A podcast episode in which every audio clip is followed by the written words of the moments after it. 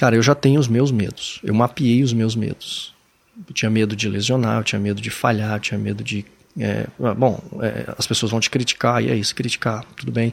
É, as pessoas vão se afastar. Então eu mapeei vários medos, e para esses medos eu tracei algumas ações. O que, que eu faria? Qual seria o meu comportamento?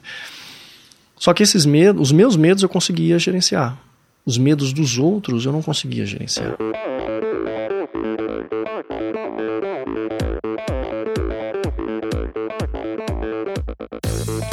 Pessoal, aqui quem fala é Renata Falzoni. Olá, e eu sou Tim Don. Eu sou Jaque Mourão. Olá, eu sou João Paulo Diniz. Eu sou Adriana Silva. Oi, eu sou Mauro Ribeiro. E, e esse é, é o Endorfina Podcast. Podcast. Valeu, até mais.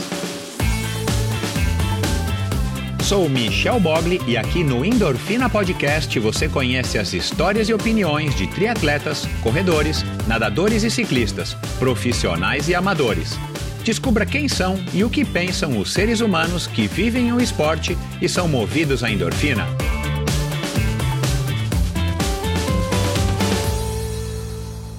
Olá, seja bem-vindo a mais um episódio do Endorfina Podcast. Esse e todos os episódios são editados pela produtora Pulsante e esse episódio foi gravado no Estúdio aqui em São Paulo, no bairro do Itaim. Se você procura um lugar para gravar o seu conteúdo agora em 2024, quer começar um podcast, quer tirar uma ideia da gaveta, se você quer melhorar a qualidade já do seu podcast, quer um lugar mais conveniente, com toda a estrutura que você precisa e com mão de obra qualificada para que você possa produzir de uma melhor maneira, de uma maneira mais fluida, os seus podcasts, videocasts, os seus vídeos curtos para suas redes sociais ou webinars, ou o que, que você é, imaginar e você precise de um lugar para gravar com acústica, com equipamento e com mão de obra, entre em contato com o Estúdio através de mensagens no direct arroba estudioh.br. É estúdio.br, estudio.br. Esse H no final é para dar o estúdio.br. Bom, começando então agora mais um episódio, último episódio do ano de 2024. 2024 foi um ano muito especial, um ano bacana pro Endorfina. E 2024 promete, eu já estou com vários episódios gravados e você não perde por esperar é, não somente a variedade dos meus convidados, mas o ineditismo de alguns deles, muitas vezes não sendo necessariamente o primeiro podcast, mas também o primeiro podcast para alguns, mas o ineditismo de assuntos que foram mencionados por eles, histórias que foram contadas, revelações que foram feitas.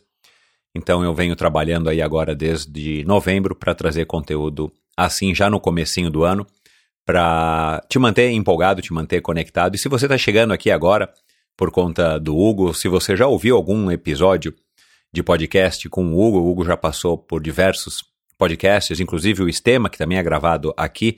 No caso com o Hugo foi gravado em Americana, mas o Estema Podcast, que também usa o Studio, você vai se surpreender porque já nessa altura do campeonato, a gente gravou esse podcast em novembro, o Hugo já estava aí com mais novidades, com coisas para serem reveladas, algumas ainda não, mas que ele revelou para mim depois de, de termos terminado a conversa.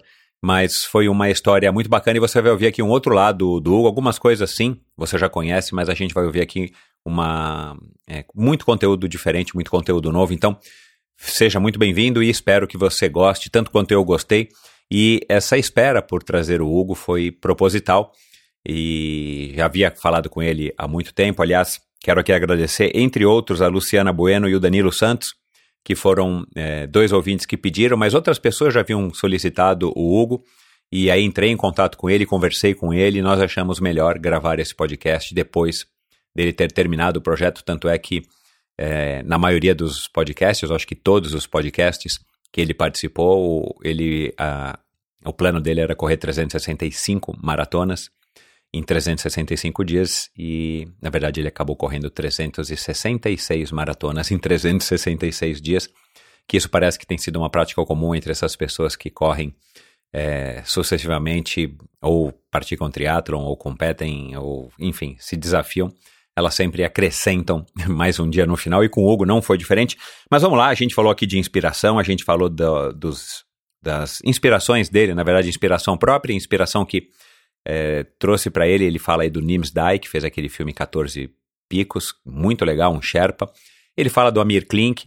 Aliás, terei novidade em 2024, né? Para falar aí no, nesse sobrenome famoso. A Tamara já passou por aqui, a filha dele navegadora. Falamos do, do projeto, como é que ele concebeu esse projeto. Falamos de família, da parceria com a esposa dele, da parceria com a família. Falamos sobre carreira, falamos sobre assumir riscos, falamos sobre grana, sucesso e o futuro dele na vida esportiva. É, ele não pôde revelar muito, mas ele fala aí dos planos para esse ano agora de 2024, do livro, que aliás, a essa altura do campeonato já tem data, entre lá no Hugo Farias 365 e você vai ver aí que o lançamento está previsto aí para fevereiro. Então, uh, muita coisa legal, espero que você curta. Vamos lá então para mais um episódio. Antes, não se esqueça de é, assinar o Endorfina nesse agregador de podcasts. Se você preferir assistir no YouTube, vai lá, agora mesmo, se você quiser, na televisão da sua casa, no seu tablet, no seu celular, onde quer que você esteja, você pode também assistir a essa conversa e que foi gravada no estúdio. E mais principalmente nos principais agregadores de podcast. E você encontra lá no meu site endorfinabr.com um link ou links para todos esses canais, para as plataformas principais de podcast, para o YouTube, lá no meu próprio site. Você pode ouvir esse episódio, né? Assistir, ele está embedado ali, ele está ali no post do fixado no post do desse episódio, onde você também encontra informações correlatas ou informações que foram mencionadas, assuntos, variedades, é, links às vezes até para outros podcasts, para as redes sociais do Hugo aqui no caso. Então, é, você pode aprofundar um pouco mais o seu conhecimento entrando lá no endorfinabr.com. E não se esqueça, o Instagram do Endorfina é endorfinabr. Então, mande uma mensagem como fez a Luciana já uma vez, como fez o Danilo, como fizeram vários outros ouvintes, sugerindo convidados, comentando, às vezes criticando, né? Críticas construtivas são super bem-vindas. Então, para mim é sempre um prazer interagir com quem está aí do outro lado curtindo as conversas dos meus convidados, as histórias dos meus convidados e a minha conversa com os convidados. Então, muito obrigado então pela sua audiência. Se você é um ouvinte costumeiro de Endorfina, muito obrigado pela parceria de 2023 e que estejamos juntos todos em 2024 com muita história, com muitas coisas legais que você não perde por esperar. Então, vamos lá para mais um episódio de Endorfina e o último de 2023 saindo com chave de ouro e nós vamos começar com chave de ouro. Então, na semana que vem já tem um episódio fantástico é, com uma super atleta que já esteve no Endorfina, vou dar só esse spoiler. Então se liga no EndorfinaBR que já no final de semana eu posto aí foto dessa próxima convidada, já a primeira convidada do ano de 2024. É isso, muito obrigado, até a, o próximo episódio de Endorfina, mas antes, claro, vamos agora aqui com mais uma história. Afinal de contas, quem é que não gosta de uma boa história? Meu convidado de hoje nasceu na capital do Brasil há 44 anos e praticou basquete dos 10 aos 18. Filho de um pai militar e mãe, uma mãe empresária, decidiu ingressar no curso de Tecnologia em Processamento de Dados. Depois investiu em uma pós em Segurança da Informação e Gestão Empresarial. Durante mais de duas décadas, procurou a cada oportunidade se aperfeiçoar profissionalmente e construiu uma carreira sólida em TI. Casou-se e teve um casal de filhos. Foram anos focados em dar uma boa condição de vida para sua família e garantir uma aposentadoria tranquila. À exceção do tênis, que praticou por alguns anos, o esporte foi deixado de lado quase totalmente. Em 2019, ano que completaria 40 anos de idade, começou a treinar para participar de uma maratona. Em setembro, participou da Maratona de Buenos Aires. No ano seguinte, decidiu iniciar no triatlon, a pandemia adiou a sua estreia, que aconteceu somente em 2021. Internamente, algo estava incomodando. A dedicação quase total à carreira e a distribuição desigual do seu tempo entre família, o trabalho e ele mesmo parecia não fazer mais muito sentido. Em poucos meses, resolveu pedir demissão para iniciar uma nova fase em sua vida. Para marcar essa transição, decidiu correr 366 maratonas seguidas em 366 dias. Planejou e planilhou um projeto, avaliou os riscos, montou uma equipe de apoio e partiu para sua grande empreitada pessoal. Ao longo de um ano inteiro e 15.569 quilômetros percorridos, ele impactou não apenas a sua família e a comunidade de corredores, mas uma quantidade enorme de pessoas que se surpreenderam com o tamanho do desafio. Conosco aqui hoje o maratonista e agora empreendedor em sua mais recente versão, repaginado, atualizado e com um novo propósito, ele que provou que pessoas comuns são capazes de realizar coisas impossíveis, o brasiliense Hugo Leonardo Souza Farias. Seja muito bem-vindo, Hugo. Muito bom, Michel. Obrigado. Fico honrado aí com toda essa descrição. É, foi mesmo no ano que você ia completar 40 anos, né, que você deu essa guinada, né? Foi, foi. É, eu tenho, eu tenho é, é, percebido aqui, né, ao longo das minhas conversas aí nesses quase seis anos e meio, seis anos e meio de, de endorfina, mais de 350 convidados, que tem algumas fases na vida, algumas épocas que não necessariamente tem a ver com a idade, né? Mas mais ou menos coincide, até porque existe esse estigma, né, dos, dos 30. Quando a gente faz 20 é uma maravilha, quando a gente faz 30 é legal, mas a hora que a gente vai fazer 40, 50, 60, é, para muita gente isso acaba sendo impactando de alguma maneira, mesmo que seja positivamente, né? E, é, mas enfim, cara, muito obrigado por ter vindo aqui. Eu fiz uma imersão nesses últimos dias no Hugo Farias, como normalmente eu faço. O seu Instagram é um Instagram curtinho, e, mas aí as suas participações em podcasts é, são muitas. Então eu ouvi bastante, eu não consegui ouvir todos, mas ouvi bastante deles.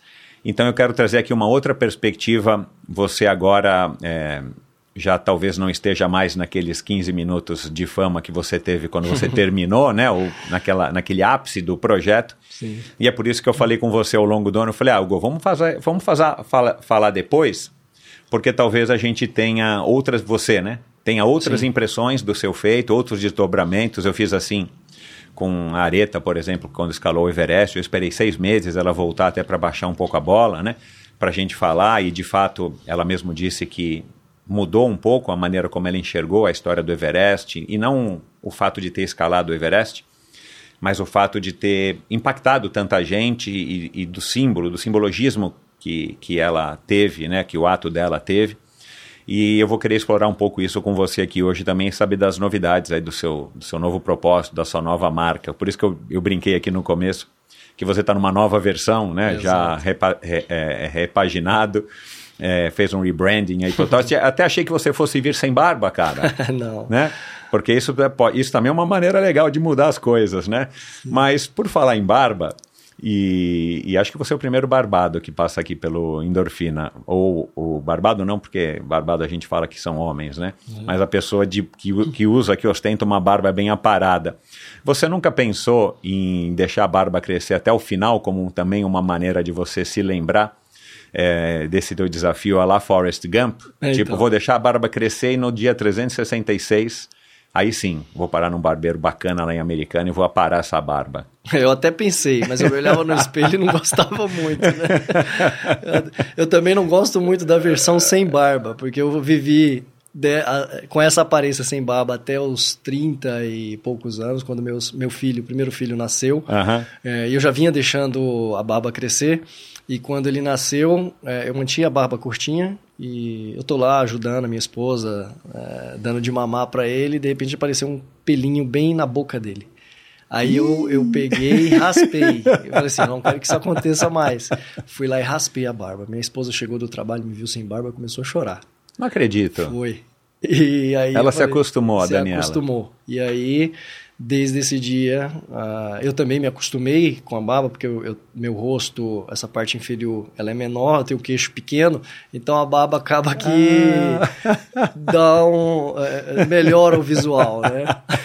Legal, cara. Você sabe que é, o meu pai ele tinha né, uma barbicha e cavanhaque e por, eu, eu, não conheci muito bem o meu pai, quer dizer, não, conhe, não lembro né, de ter conhecido o meu pai porque ele faleceu muito cedo, mas eu sempre tive vontade de ter, não sei se eu teria barba, mas eu queria ter né, um, um cavanhaque e um bigodinho, mas cara, por mais que eu tente o negócio não vem, é. então hoje eu já estou conformado, né, mas eu, eu fiz essa brincadeira da barba porque eu lembrei, claro, do Forrest Gump, uhum. Né, é, eu, pelo que você falou, ele não foi uma inspiração, mas provavelmente você deve ter pensado nele em algum momento, em alguma maratona, né? Olha, vem a, a, cabeça sempre. As pessoas associam, associaram muito, né? Uh -huh. é, sempre falavam. Forrest Gump brasileiro. É, Forrest Gump de americana. Mas eu busquei outras inspirações para iniciar esse projeto. Eu tive outras... É, que foi o NIMS DAI, né? Sim, o NIMS, é, para mim, é, foi um, um, algo que impactou. Impactou em que sentido?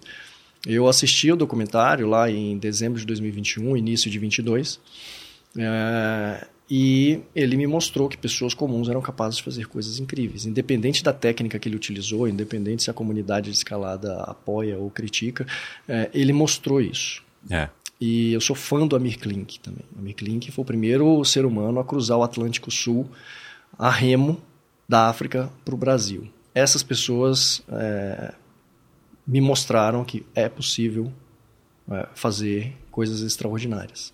E foi daí onde eu comecei a refletir sobre a minha vida, sobre eh, valores, princípios, enfim, sobre tudo. Uh, eu estava numa corrida uh, que a gente aprende, né? Pelo menos a minha geração, geração X, geração Y, a gente aprendeu a buscar o conforto e a estabilidade uh, como, como forma de vida, construir patrimônio. e a gente valoriza muito o ter. A sociedade cobra muito isso. Né? E eu comecei, em um determinado momento, nessa época, 2021 para 2022, questionar isso.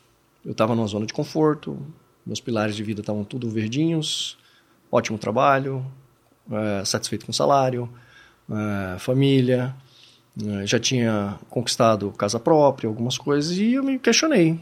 Cara, para que, que você veio ao mundo? O que, que você veio fazer aqui? Você veio para trabalhar durante 35, 40 anos fazendo a mesma coisa? Aí eu falei, não, eu quero fazer algo diferente, algo de impacto que possa inspirar outras pessoas, gerar um legado é, e mostrar que. E nessa linha também, de mostrar que pessoas comuns são capazes de fazer coisas incríveis. E aí veio a ideia de correr uma maratona por dia durante um ano. E por que uma maratona? Porque eu já tinha corrido uma, né? E a maratona é visto pela maioria da população como algo difícil. Né? Muitos. Tem esse nem, estigma, né? Tem esse estigma. Cara, maratona. Nunca vou fazer uma maratona. É. E eu me questionei: será que é possível correr uma maratona por dia durante um ano?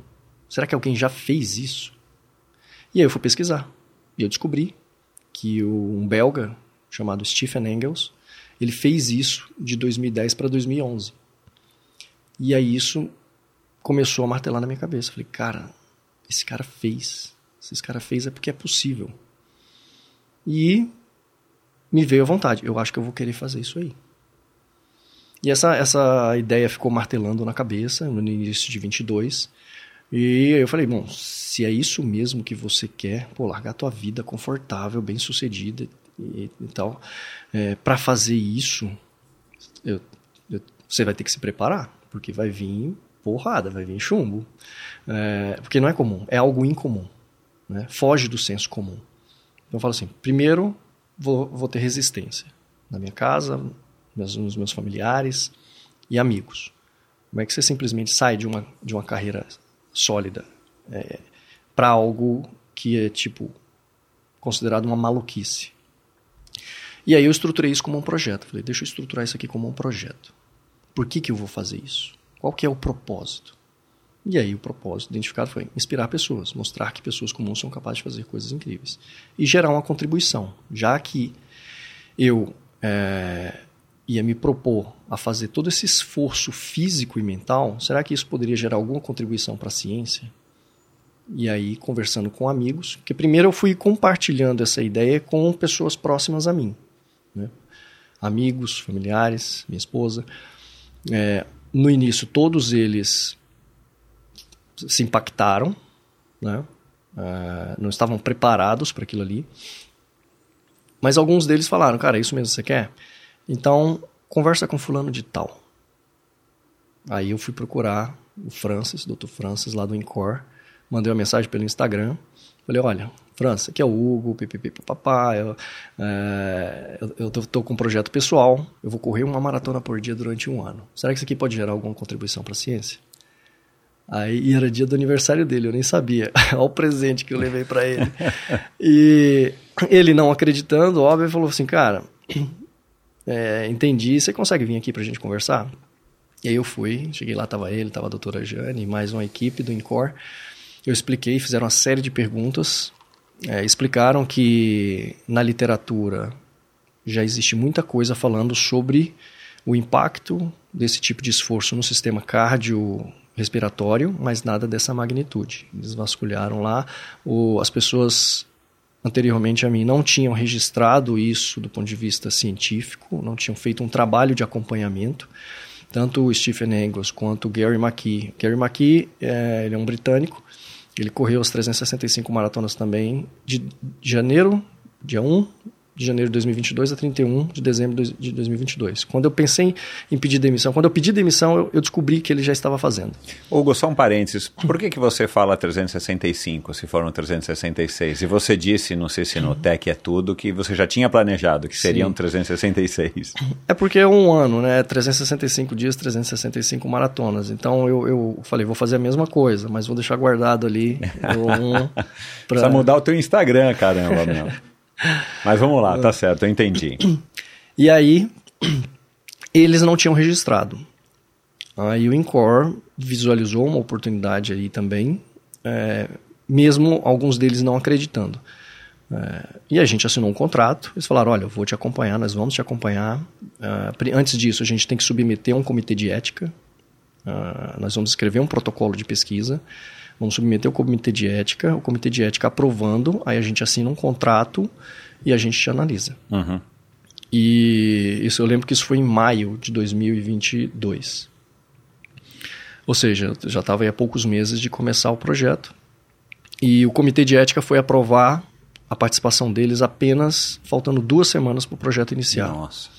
Bom, você ia começar sem eles de qualquer jeito. Eu iria, mas eu, eu queria. Para mim era muito importante ter a participação deles, porque eu precisava, eu queria gerar uma contribuição científica. Esse era um dos Não, e um pilares. acompanhamento que eu entendi que você pagou também, né? Não Sim. foi uma coisa de gratuita, nem permuta, nem caridade, mas você também teria, principalmente a Daniela, a segurança de que você está sendo avaliado, acompanhado por médicos, É. que você pode mandar uma mensagem e ligar a qualquer momento. Exato. Isso também me trazia segurança. Aham. né? Então, quando eles me apresentaram, eles falaram, olha, o comitê aprovou, chega aqui pra gente, vem aqui pra gente conversar, tá aqui o, o contrato, tá aqui o protocolo de pesquisa, você, a gente vai fazer uma análise basal em você no dia 1, depois você volta três meses depois, e aí a gente faz acompanhamento mensal. Por que os três meses? Porque tem um período aí de adaptação do corpo que eles falam que leva até três meses e tal, então escreveram dessa forma. E eu tinha que fazer ecocardiograma e ergospirometria.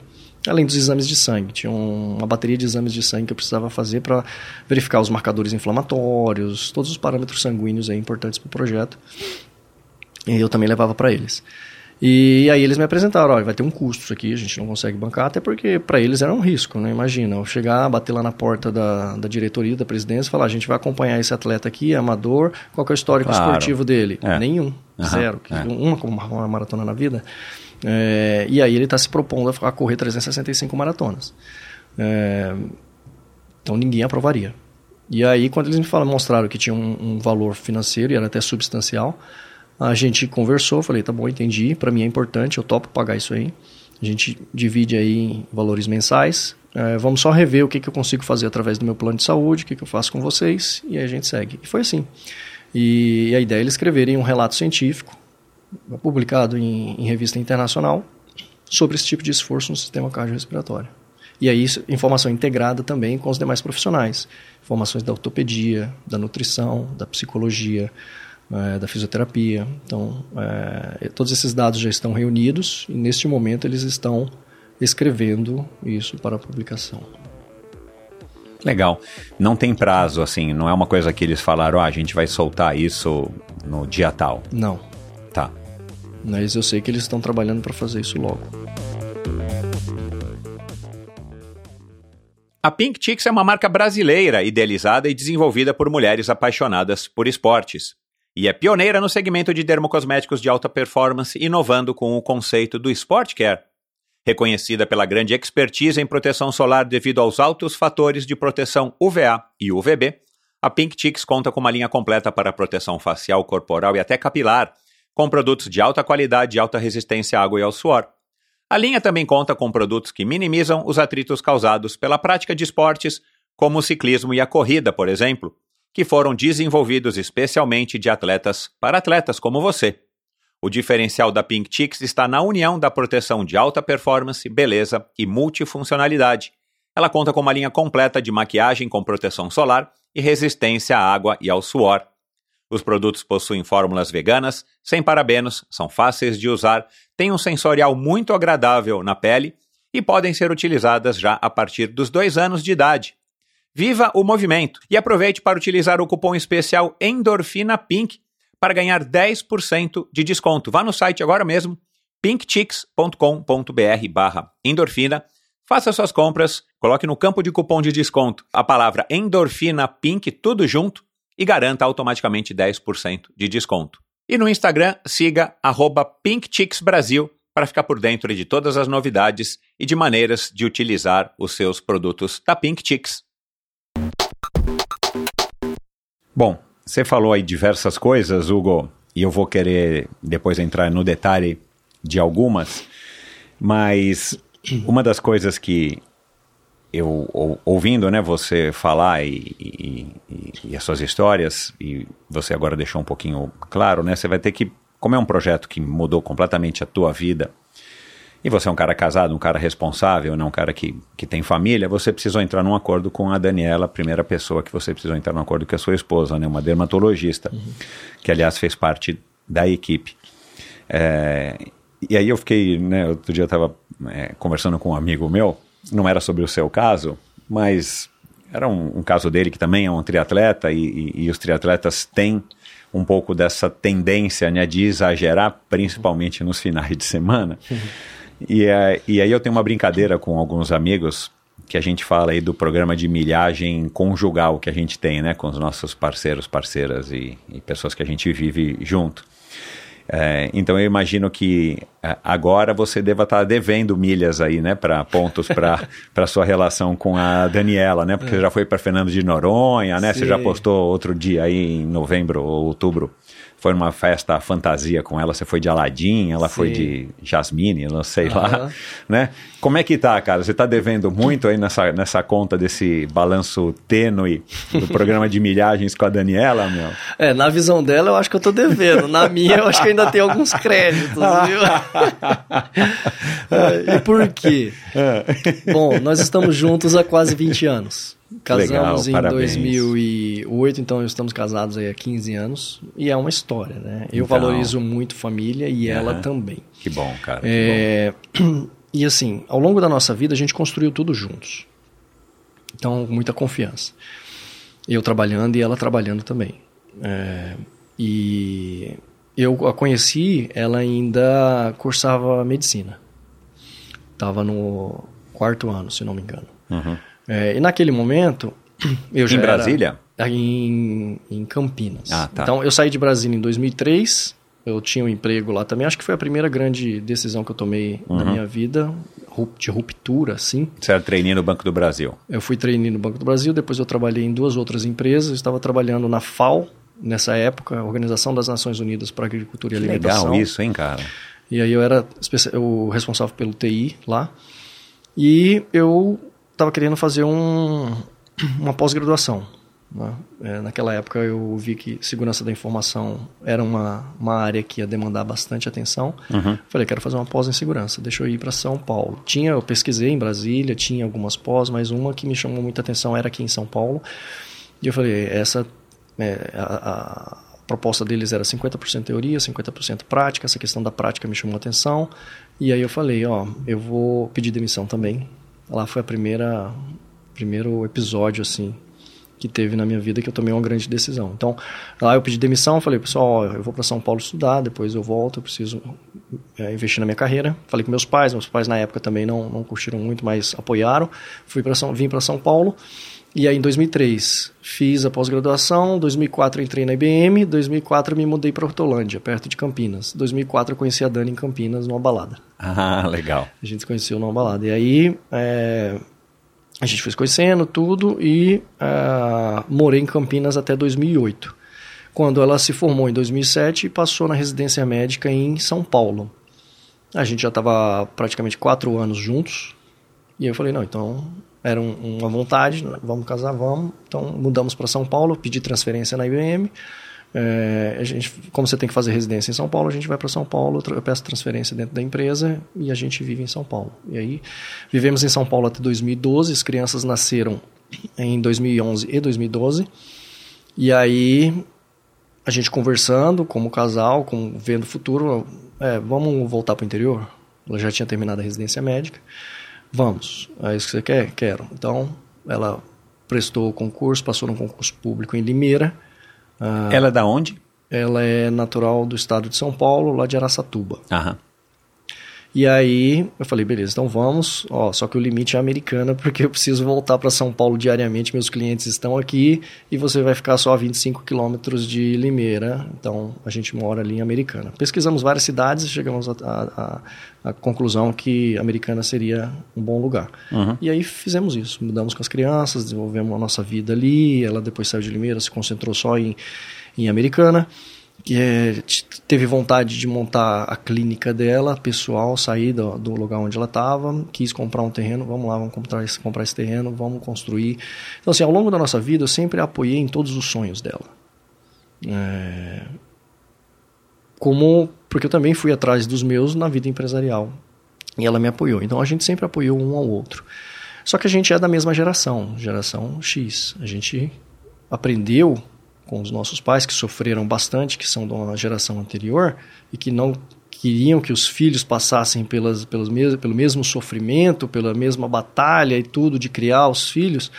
É, é, meus pais sempre falaram tem que tem que prestar concurso público, tem que trabalhar um emprego fixo. Seu pai não queria tem- que você fosse militar? não, é, eu por por estar muito próximo da vida militar ali na infância, eu cheguei à conclusão de que eu não queria. Aham. É, eu queria crescimento profissional, queria é, conquistar, ter, é, montar patrimônio, e eu não via na vida militar algo que pudesse me levar a isso. Uhum. É, e esse é um tipo de pensamento que eu, que eu tinha que eu carreguei por muito, por muito tempo. Uhum. E aí eu, eu vi isso no, em empresas privadas. Falei, não, eu quero trabalhar em empresas privadas e aí eu vou construir meu futuro. Só que as coisas não são bem assim, né? Exatamente. é. E- mas eu fui muito feliz. E então eu apoiei ela em todas as decisões. E quando chegou o momento de eu decidir que eu queria largar a empresa, eu falei assim: cara, eu já tenho os meus medos. Eu mapeei os meus medos. Eu tinha medo de lesionar, eu tinha medo de falhar, eu tinha medo de. É, bom, é, as pessoas vão te criticar, e é isso, criticar, tudo bem. É, as pessoas vão se afastar. Então eu mapeei vários medos, e para esses medos eu tracei algumas ações. O que, que eu faria? Qual seria o meu comportamento? Só que esses medos, os meus medos eu conseguia gerenciar. Os medos dos outros eu não conseguia gerenciar. Então eu pensei assim, a Dani pensa igual a mim com relação à construção de patrimônio. É, é, meu sogro, meus pais, mesma coisa. É, se eu falar com eles antes de tomar essa decisão, nenhum deles vai aprovar. Nenhum deles vai é, me falar, olha, vai. Todos eles vão ter os medos naturais deles, que é preocupação com a minha saúde, com, com tudo. E aí eu assumi o risco. Eu falei, é, é, depois com um projeto estruturado, é, vendo que eu, eu conseguiria sim gerar uma contribuição é, e que existiria grande chance de se conectar e de inspirar outras pessoas com relação a N atitudes, eu falei, é isso mesmo que eu quero fazer. Aí eu pedi demissão e aí eu viajei com a minha esposa dois dias depois para um congresso de dermatologia lá em Recife. Aí na praia eu sentei com ela e falei, eu preciso te falar um negócio. Sabe aquele né, projeto que eu te mostrava de vez em quando sobre correr e tal? É, então, eu pedi demissão. Então assim, é, é óbvio que ela ficou chateada. Ficou chateada, é, demorou um tempo para aceitar, mas após alguns dias ela percebeu Chateada especificamente por qual motivo? Tinha um motivo específico? ela se sentiu Grana. traída, porque Ah. eu não compartilhei isso com ela. Então, a primeira sensação foi sensação de traição. Poxa, você tomou essa decisão unilateral na tua vida sem compartilhar. Poxa, a gente tem uma família e tudo e tal. E eu, totalmente correta. Né? É, e eu falei, isso vai Você está devendo milhas para ela. Tô devendo milhas, muitas. Tá. E aí, e aí eu falei, bom, agora já está tomada a decisão, é, não tem mais volta. Explodi a ponte, né? Ou seja, eu entrei, embarquei nessa, não embarquei para ver se vai dar certo. Eu embarquei e vai ter que dar certo. É, porque tem muita coisa em jogo. Tem o Não, você podia voltar para o mercado, ué. Você Ah, não tinha- ia voltar para a IBM, ia voltar para... Sim, tinha essa opção, plano B, mas, cara, eu guardei ele.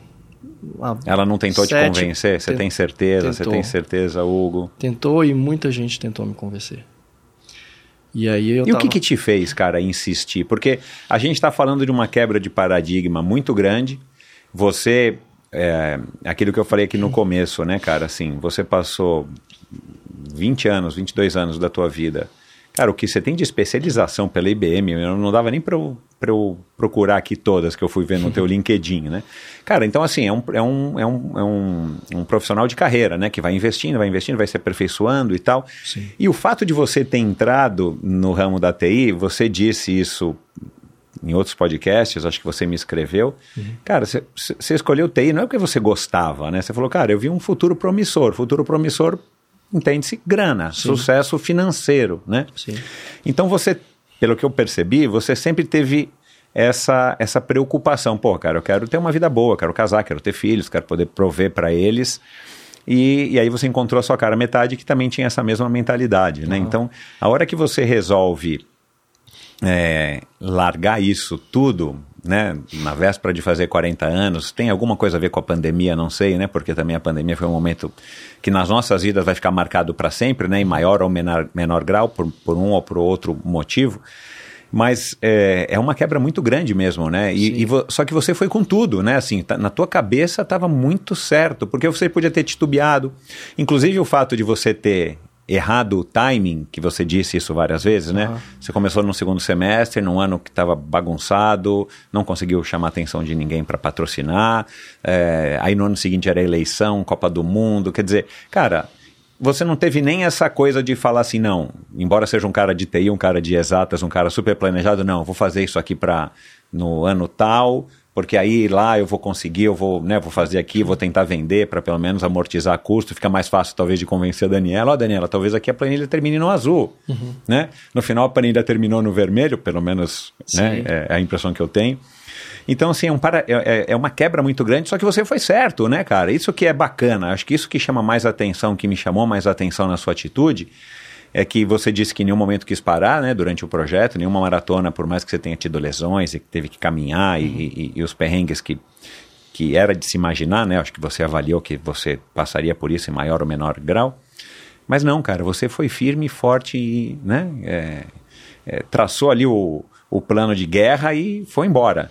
Foi. é, E isso foi porque acho que o principal ponto que me sustentou foi a questão de propósito. Né? Tava ter, ruim. Ter um propósito, gerar uma contribuição, ser alguém, escrever o nome na história, é, gerar um legado, sair do, do comum, sabe? É, então, eu mais do que ninguém tinha que acreditar nessa história. Verdade. Então, independente dos desafios ali, da lesão, dos comentários, das críticas, eu me cerquei de pessoas para me ajudar a chegar lá. Então, por isso que eu montei uma equipe multidisciplinar. Eu assumi compromissos públicos, eu assumi compromissos com o Incor, assumi compromissos com esses profissionais. Com Isso empresas- ajuda, né? Tipo, aí uma empresas. pressão saudável. Sim, acho que a partir do momento que você identifica um propósito e você assume compromissos, se você é uma pessoa comprometida com o que você fala, você vai lá e vai fazer. né? Então, o, o- fato de você assumir compromissos públicos te dá uma energia também muito grande. É, tem gente que não gosta, né? Porque não quer se sentir cobrado além da conta, né? Tem gente que prefere ficar na surdina e realizar, né? Isso. Mas assim, eu sempre vi que o, o objetivo não seria só concluir as maratonas. Eu estava num processo, e ainda estou nesse processo, de transição de carreira. Uhum. né? Eu decidi mudar a rota da minha carreira. Meu GPS estava apontando para um lado, eu falei, recalcular a rota, vamos por aqui. E eu ainda estou nessa jornada. A primeira etapa dela foi a conclusão das 366 maratonas. Essa aí, o que, que eu consegui com ela? Poxa, eu consegui demonstrar, sim, pessoas comuns são capazes de fazer coisas incríveis. Mais um maluco no mundo fazendo alguma coisa incrível. É. É, eu consegui gerar uma contribuição, eu consegui inspirar é, várias pessoas. E agora eu estou estruturando tudo isso para continuidade. Né? Não termina ali. Então, eu estou escrevendo um livro, estou dando palestras, levar essa mensagem adiante, porque é um projeto, é de corrida? É, mas ele fala de inúmeras outras coisas. Exato. Né? Ele fala de acreditar em você. Foi por isso que eu fiz essa camiseta aqui. Ó. Logo Legal. do início. Aliás, corri- obrigado pela camiseta, né? Quem tá assistindo já viu que eu tô com a camiseta que eu acabei de ganhar. Tá até com a etiqueta aqui, porque eu preciso tirar. E, e eu criei camisetas com frases, frases que me motivassem. Não a frase em si, mas o significado dela. E a primeira camiseta que eu usei no projeto era um dia de cada vez. Aliás, isso aqui é uma coisa bem americana, né? Não sei se na IBM, no ambiente da IBM é assim, mas eh, na casa do Cid tinha uns pôsteres assim Sim. quando eu ia lá, sabe? Aquela coisa da águia voando, né? A Aham. águia americana, e já uma frase de impacto, né, Sim, cara? de acreditar. E as frases são importantes. Mais importante que a frase é o significado dela Exato. que você tem que é. carregar. Mas é que a frase vida. te lembra, né? a Sim, frase te a lembra. frase te lembra. Por que, que você entrou? Por que, que você entrou nessa roubada? Exato. Cara, então você tem que ir até o final. E, e é isso, é a construção de uma nova história. Eu acredito, e o legado que eu quero deixar é que nunca é tarde para você construir a tua história. Acho que a gente veio ao mundo para fazer muitas coisas Uhum. e, e deixar uma marca, e impactar a vida das pessoas. Então, não existe uma coisa certa ou errada. Eu acho que todos nós temos uma força dentro da gente que a gente desconhece. E quando a gente se vê diante de uma situação extremamente atípica, incomum, aí é que você descobre o teu real potencial. É, e uma outra coisa que me ajudou muito é saber que essa jornada não terminaria com as maratonas. Porque existe um. um, um Você já sabia disso? Você fez um mini planejamento, um projetinho Eu que já, fiz. já dizia isso, tipo, como é que ia ser o day after aí, ou um mês depois? Eu tinha um mini planejamento, mas ele foi sendo construído ao longo do tempo. Você, quando você começa uma jornada nova, você tem uma, uma visão. Aham. Você tem uma ideia do que pode acontecer. Então, eu enumerei lá, primeiro eu vou fazer a maratona, depois eu vou fazer, sei lá, eu pensava em, de repente, já criar uma empresa para oferecer os serviços integrados. Aí eu dei um, botei isso um pouco de lado. Porque ao longo do processo, você vai, vai- vão surgindo outras oportunidades, vão surgindo outras ideias. Então, neste primeiro momento, para esse ano de 2022, 2023, 2024, pós-projeto, eu estou estruturando é, toda essa mensagem de projeto propósito, de que forma que eu consigo levar isso para pessoas e empresas. Uhum. As empresas, eu, eu vejo que conecta muito com o mundo corporativo, É. eu venho do mundo corporativo, eu tenho um speech que conecta com o mundo corporativo, de operações. É, a tua própria vendas. experiência te dá essa credibilidade, né? Sim. É um cara que saiu, né? Eu, eu- eu, aliás, foi até no Tech é Tudo, né? S- Se eu não me engano que eu ouvi, logo depois que eu estou ouvindo o teu episódio, entrou o episódio na sequência. Aham. E o cara falou do, de um executivo. Oh, meu Deus do céu, vou não vou lembrar agora qual é. Aí ele foi presidente do, de uma empresa, depois ele foi presidente da Azul e depois ele ficou tetraplégico, caiu do cavalo. E o cara hoje está fazendo palestras em tudo quanto é lugar, eu não vou me recordar agora o nome da empresa.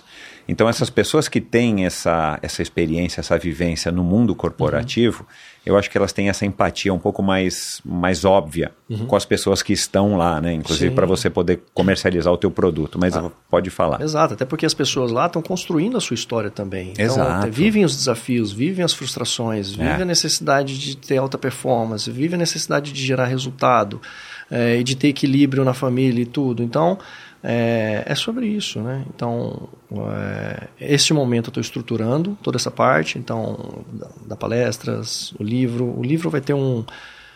Está demorando um pouco. A previsão era lançar ele dia 6 de janeiro, mas já não vai ser mais. É complexo. A gente já está postergando para fevereiro.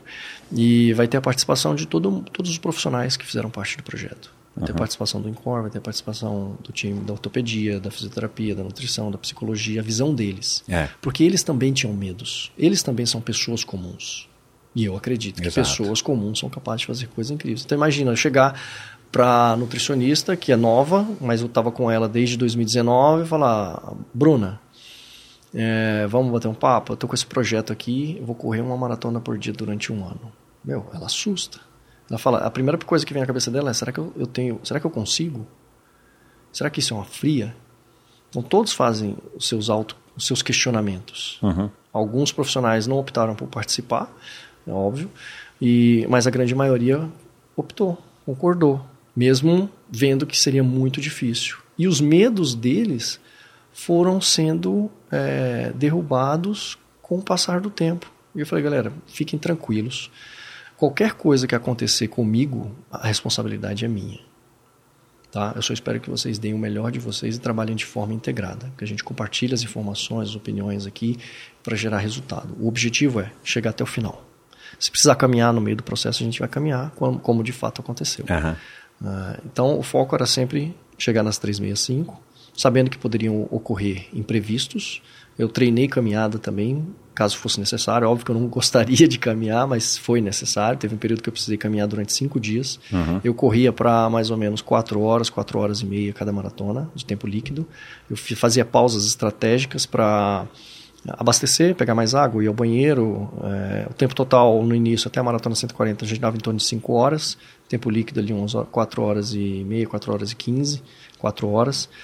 É, depois, com a lesão, maratona 143, 150 e foi mais um pouquinho. Eu caminhei 5 dias é, consecutivos, então fazia para 8, 9, 10 horas. E aí depois eu fui intercalando caminhada e corrida, voltando gradativamente, e aí é, eu decidi é, não correr mais para 4 horas, correr para 4 horas e meia. Reduzir meia hora Claro, foi, é. foi muito positivo para o equilíbrio do corpo, é, até para gasto calórico.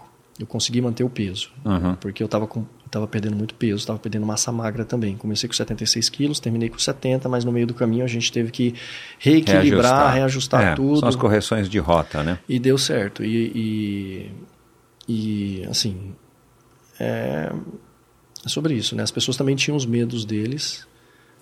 Ô, Gô, por que, que você não resolveu fazer, por exemplo, 100 maratonas, 30 maratonas ou 50 maratonas em... Né? Você disse que a ideia inicial era, era ir para outros lugares, mas o custo ficou inviável. Sim.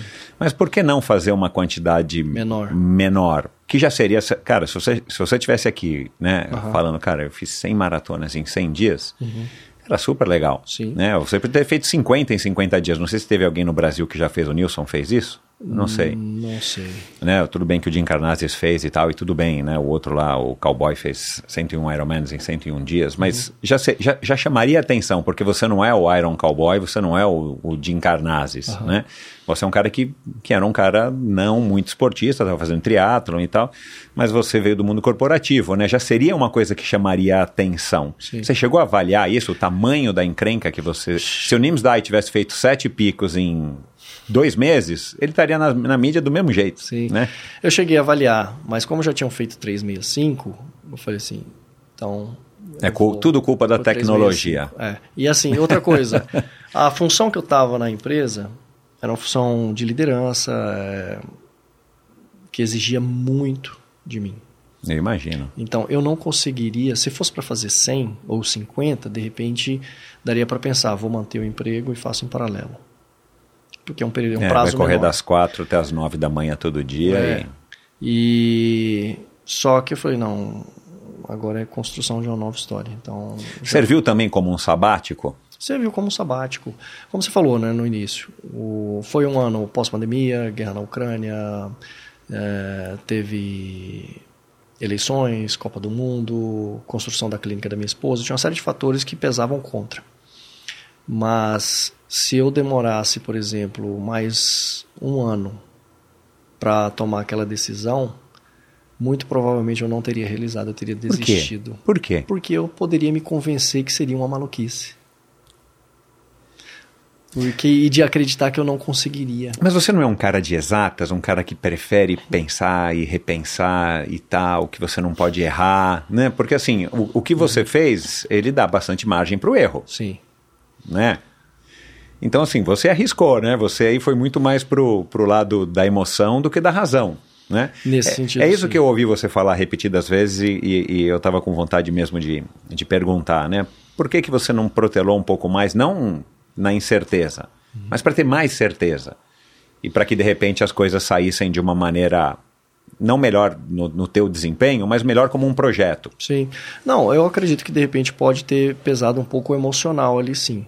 É, eu me questionava muito, se, for, se não for agora, talvez eu desista. Eu pensava assim, é, quem vai me substituir? Se eu tomar essa decisão. E eu vi alguns colegas, eu falava, pode ser esse colega, pode ser aquele Ah, outro você teve a preocupação dentro da. Como é o nome da empresa que depois? IBM. Foi, é, virou Kindrel. É, Kindrel, a com dois unidade- Ys, Acho que, esse, vi, é. acho que esse foi outro motivo também que um gatilho para essa mudança de chave. Né? A, a unidade de negócio que eu trabalhava na IBM desmembrou, virou uma nova empresa, foi um spin-off. Então transformou-se na Kindrel. E Com a IBM ainda como sócia Sim, proprietária, dona. exato. Tá. E aí as coisas foram acontecendo, eh, as pessoas que eu, que eu já estava visualizando para me substituir acabaram assumindo outras, outras funções, eh, e aí eu pensei, olha, quanto mais tempo se demora para tomar a tua decisão, eh, mais você se afasta. E se eu for pensar, retroagir, se os momentos eram favoráveis, não eram. N momentos. Teve a situação do meu pai também. Meu pai então, faleceu. seu pai faleceu 10 dias antes, cara. É, quatro dias antes. Quatro. Porque Olha lá. o projeto era para iniciar dia 21 de agosto de 2022. Ele faleceu dia 17. Aí eu posterguei mais uma semana. Isso, é. Porque eu vi isso também. Se eu postergar mais tempo, é capaz de eu desistir. Eu já tinha pedido demissão, já tinha tudo, já tinha embarcado, já tinha criado o caos. É, e aí, e aí eu falei, não, vai ter que ir. E a empresa não podia, ou tinha outro fator, a empresa não podia me demitir. Eu até tentei, vamos, podemos fazer um acordo? A empresa não podia demitir Meu porque Deus. era... Você eh, ainda perdeu uma período- grana aí. Sim, estava no período de spin-off, então eh, tinha um acordo que não podia demitir. Eu poderia esperar até novembro, dezembro Então. e ser demitido.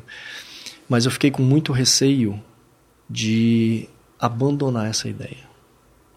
E, e permanecer Curioso isso, né, fazendo cara? o que eu estava fazendo. Ao mesmo tempo que você tava com uma super vontade, tinha que ser ali, né? Igual quando a gente tá com vontade de ir ao banheiro. Tem que ser agora, não dá Ah, pra. Pode ter sido imediatista, alguma coisa, não sei, mas alguma coisa me dizia que tinha que ser naquele momento. Hoje você não se arrepende disso. Não, eu não me arrependo, até porque deu certo. Né? Óbvio que eu ainda estou Você, no processo. você programou o início para que terminasse num domingo, né? Essa é outra curiosidade que eu tive também. Eu Falei, bom, como é que o cara começou com pressa, mas ele programou que ia- teria que acabar no domingo, porque eu imaginei que você fosse querer fazer uma festa mesmo, Sim, né? eu comecei num domingo para terminar num domingo. É, então comecei dia 28 de agosto de 2022 para terminar no dia 27 de agosto de 2023. E calharam os dois domingos. Sim. E por que agosto? Eu sou do mês de agosto e agosto geralmente é um mês que não tem muito evento.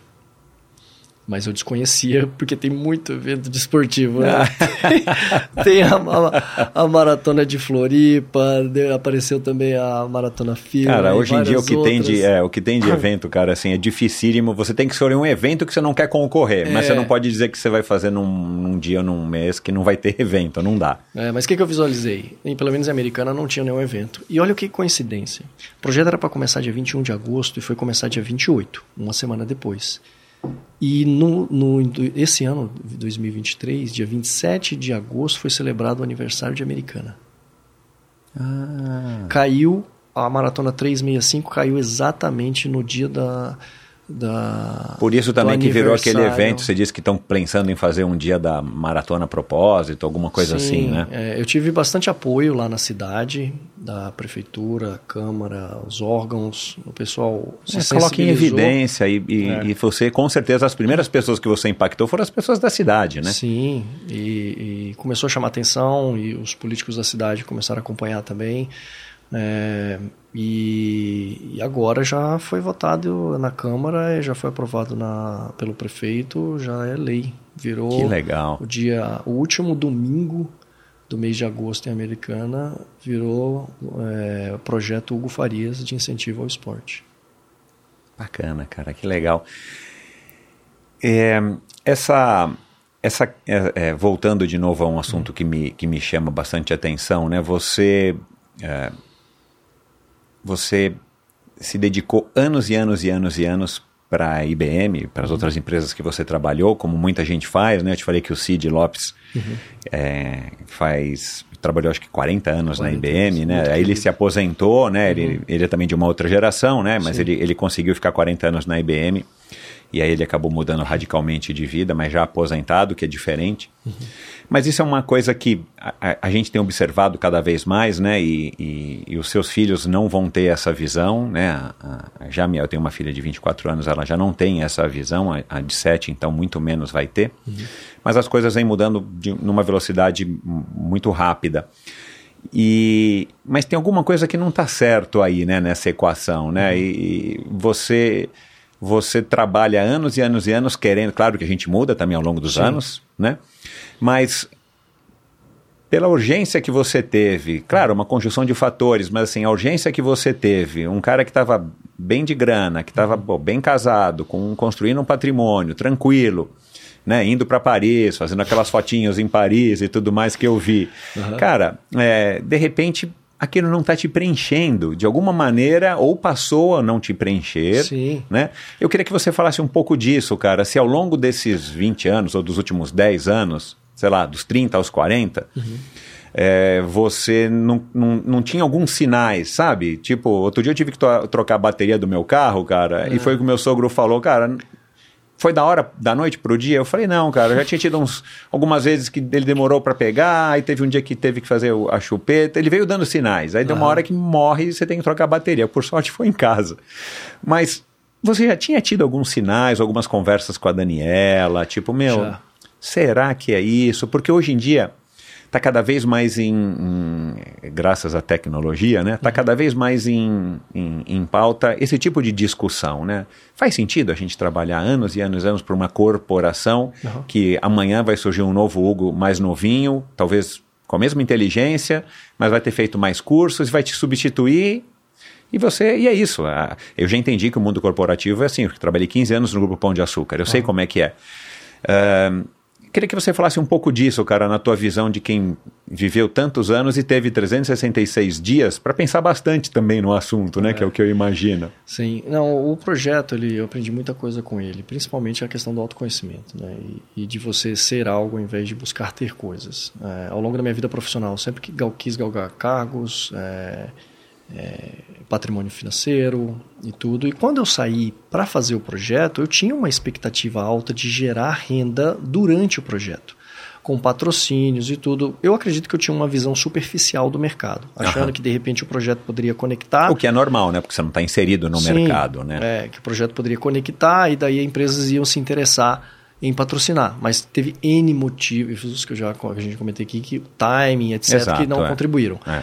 Quando eu percebi Mas o principal é que, cara, o esporte não é um lugar onde as pessoas investem Exato. tanto. Se fosse futebol, se você quiser jogar 365 partidas de futebol inteiras Uhum.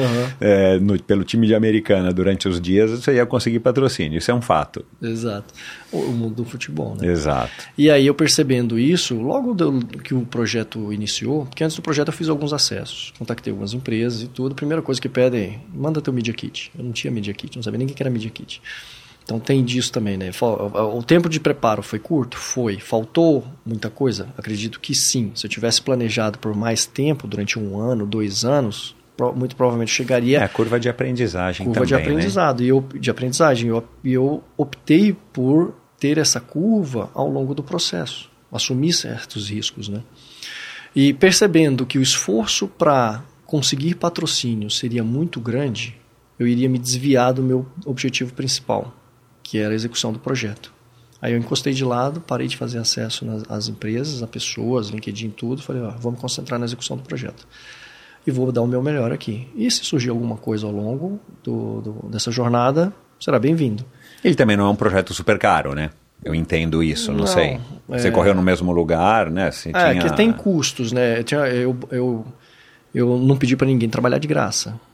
Até porque eram profissionais. Claro, é. Ah, geraria exposição para eles? Sim, no início eu não tinha exposição nenhuma em redes sociais. Minha rede social era privada, transformei ela em pública, comecei dali, tinha 600 seguidores e, e foi crescendo.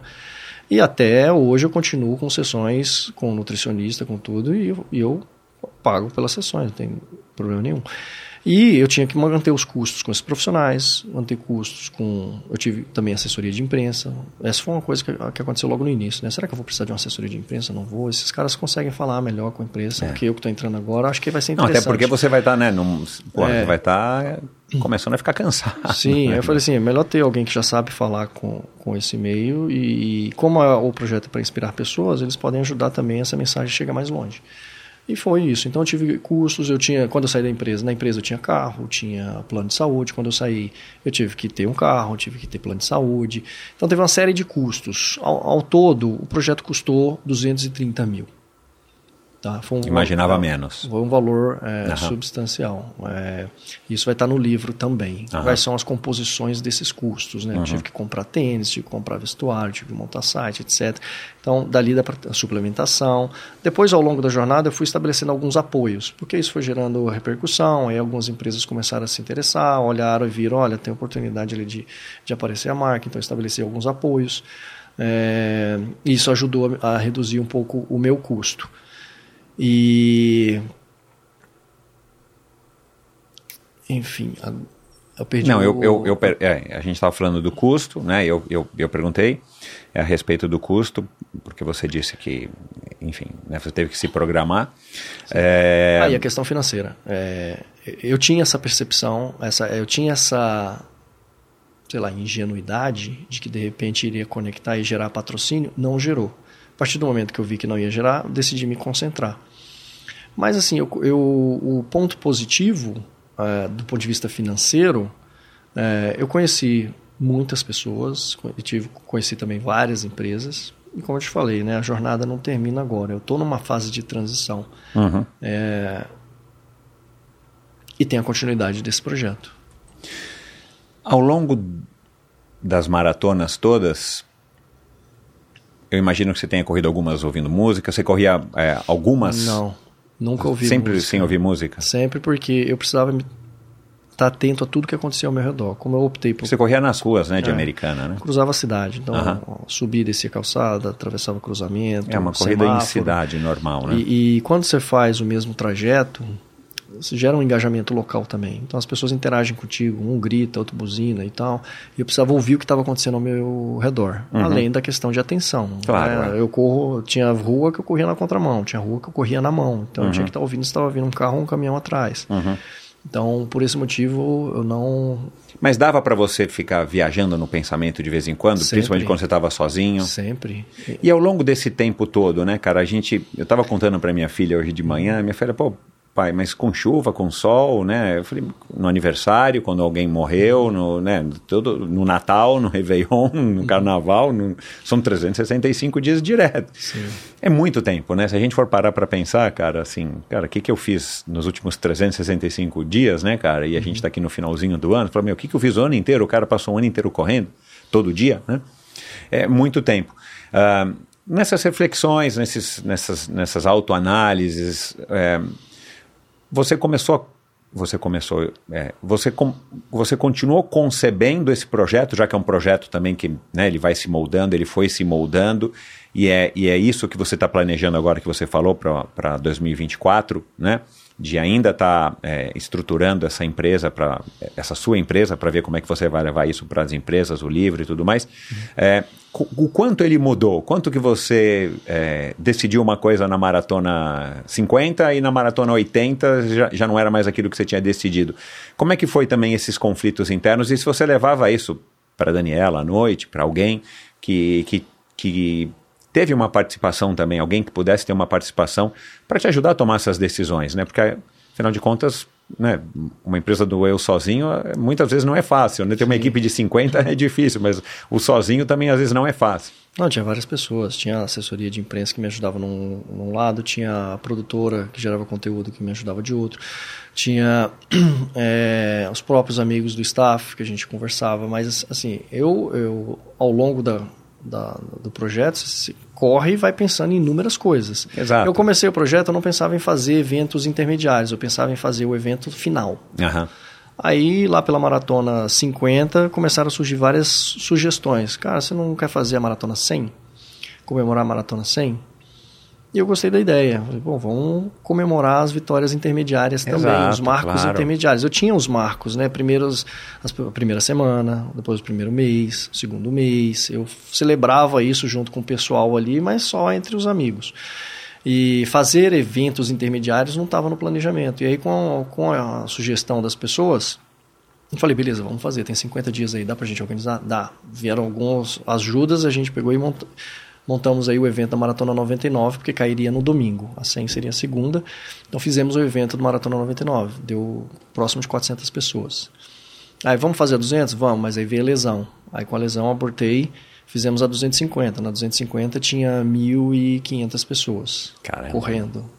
E para 365 organizamos tudo também, venda através de site, isso e aquilo. É, No início não tinha, eu não tinha pensado em montar um site para venda de camisetas, bonés e até para organizar eventos. Surgiu essa demanda no meio do processo. E aí criei um site junto com a equipe lá, montamos, aí eu tive que pedir, fazer, pedir um lote de camisetas para a empresa que fiz parceria para vender, porque as pessoas pediam para comprar a camiseta e eu não tinha feito camiseta para vender, eu fiz camiseta para uso pessoal. E aí queriam camiseta, queriam boné. É, queriam os eventos, aí a gente fez os eventos, e na maratona final, aí foi parecido com o que eu tinha pensado lá atrás, né? E até foi até acima, porque foram tinha 2.500 pessoas Nossa. lá participando Foi um festival, né? Porque teve várias distâncias, né? Foram voltas de sete. Eu vi no Estema Isso. podcast. Todas essas a gente fez várias distâncias. Então, na, na Maratona 99, na 250 e na 365. Uhum. Na 365 foi um pouco mais desafiador. Na, na 99 e na 250, as distâncias eram 5, 10, 21 e 42. E na última eram, era 7, 14, 21 e 42, porque o trajeto escolhido tinha 7 km. Aham. É, e assim, fazendo um- uma distribuição, 50% das pessoas ao longo do, de- desse, da jornada, desses cinco, dessas 5 mil pessoas que me acompanharam fisicamente, metade delas correram 5 km ou 7 km. É, É que tá ótimo, né? Uns 20% correram 10, outros 25 correram 21 e 300 pessoas correram uma maratona, muitas delas pela primeira vez. E depois, né? Durante a corrida, você, você teve várias ideias que, que foram é, surgindo, algumas surgiram e morreram, para o pós, né? Porque você falou muito de uma nova, uma nova marca pessoal, né? um novo Hugo e tudo mais, né? um novo propósito. É, e depois, o que você ainda está mais ou menos vivendo meio que uma ressaquinha, né? Porque a gente está gravando esse, esse podcast aqui no, no final de, de novembro, começo de dezembro. Mas, é, e para os próximos meses, o que você idealizou no início, ele foi tomando outras formas Foi. e chegou ou ainda talvez não esteja na forma definida final, né, na forma final definida, mas como é que foi também isso para você? Porque eu imagino que você deva ter descoberto é, muitas coisas, né, que foram surgindo. Eu vejo pelo endorfina, né, que é uma coisa muito mais estática, muito mais previsível. Mas cara, como o, o endorfina manteve, né, o propósito dele, mas, cara, o leque de convidados foi mudando, eu, eu evoluí, eu mudei nesses últimos seis anos, espero que tenha evoluído. Cara, como é que, como é que foi também esse amadurecimento do que você vai fazer agora, né? Que, No ano de 2024 em diante. O que, que eu percebi né, ao longo da, dessa jornada? Isso foi impactando de diferentes formas a vida das pessoas. Alguns, algumas se inspiravam pelo fato de estar ali correndo, faça chuva ou faça sol, frio ou calor, todo dia de manhã cedo, lesionado ou não. Passou uma série de mensagens. Isso ajudou as pessoas no dia a dia delas, a se tornarem mais disciplinadas, mais focadas, enfim, a questionar também algumas coisas. Surgiu demanda de fazer palestra, de contar essa, essa jornada. E eu tinha me planejado para quando terminasse as maratonas, eu já ia em paralelo, antes de terminar, construindo uma empresa com parcerias com profissionais e levar um produto integrado para o mercado. Aí eu coloquei isso de lado. Preferi focar Um, um produto integrado do quê? como como é a Care Club hoje, Ah, tá. Aham. porque foi o feito Tem lá em Americana uma? tem em Piracicaba. Ah, tá. Porque foi um trabalho integrado. Aham. né, em torno do atleta. Uhum. Como você conseguir extrair de, de uma equipe multidisciplinar um resultado que permita um atleta fazer algo extraordinário. Uhum. Então, essa ideia ela ainda existe, mas eu, eu posterguei ela um pouquinho. É, e eu acredito que existe demanda no mercado para isso, não só para profissionais, como para o atleta amador. Sim, o que é cliente, que né? é a grande maioria. Aham. E, e aí eu decidi é, estruturar primeiro a continuidade de- dessa jornada do projeto Propósito, é, principalmente para empresas e pessoas. Estruturar isso através de um livro. Esse livro pode ser que ele vire um documentário ou não, vai depender, mas tem a participação de todo mundo, da família, tem os bastidores. Você também. filmou? Filmei algumas coisas, filmei durante as maratonas. Né? Eu Aham. tenho fotos e registros do- do- do- dos momentos com eles, eh, com os profissionais, com a equipe de staff. eh, enfim, tá, tá ficando uma história legal, que não é uma história só da visão minha, mas da visão de todos eles ao longo do projeto também, o que, que eles aprenderam com tudo isso. Uhum. É, e com isso nasce a minha marca, né? A Hugo Farias, é, com o objetivo de transformar ah, vidas ou empresas, geração de resultado, alta performance, é, metas, resultados, enfim. Por enquanto essa, essa é, esse é o desenho que eu estou trabalhando. Uhum. Se vai dar certo ou não, o tempo vai dizer. Eu estou no meio dessa transição. Ah, então, para 23, 24, é esse o meu foco. Tá? Nisso, livro, talvez documentário, é, e, e firmar algumas parcerias com empresas para levar esse tipo de mensagem para as empresas e, e identificando problemas que possam existir lá e de que forma que eu posso contribuir. É, Você está fazendo um curso de coaching, né? Que você postou. é, e olha, coisas acontecem é, não por acaso. Surgiu isso aí. é, de uma pessoa que. é, um amigo que assistiu uma palestra, a retrospectiva que eu fiz no dia 26 de agosto. E ele é executivo de um dos patrocinadores que patrocinaram o evento. Ele é executivo da empresa. Ele fez cursos lá nessa empresa. E ele falou assim: Hugo, você tem que estar aqui dentro dessa empresa. Você tem que participar desses cursos aqui, porque o que você fez é exatamente o que eles vendem. Aí eu fui, entrei em contato com eles, fui lá conhecê-los, eles me ofereceram alguns cursos, dentre eles cursos de coaching. E aí eu fui fazer. Me surpreendi, Que legal. porque existe um muito acho que existe muito preconceito no mercado com relação ao coach, porque tem muita gente fazendo um monte de coisas aí também. Mas é, coach tem inúmeras ferramentas que te ajudam para a vida. Né? E, e as empresas buscam coaches também. É, as principais universidades no mundo têm programas de coaching. Então, você sabendo utilizar isso da forma correta, com metodologia, com técnicas, você consegue extrair o melhor das pessoas também, das empresas, no- na direção certa. Eu acredito nisso. Então, uma das possibilidades é virar um coaching também. Legal. é mentoria. Essa disciplina tua, né? O teu pai era militar, foi militar. Você estudou no Colégio Militar de Brasília? Não. De onde que veio, Não cara, essa disciplina? Teu pai era um cara disciplinador, Muito, assim. muito, e aí tinha. você. Você tem irmãos, né? Tenho. É. Aí vocês aprenderam logo que tinha que obedecer porque era o melhor, melhor caminho. É, a gente sempre teve disciplina em casa, né, através de, de- do dia a dia. Então, tinha horário para almoçar, tinha horário para jantar, então sentava todos à mesa, é, bença pai, bença mãe. Ah, então, eles, através do jeito deles, eles conseguiram transmitir para a gente alguns valores, algumas atitudes que eu carrego até hoje. Eu acredito que boa parte da disciplina que eu tenho vem do meu pai.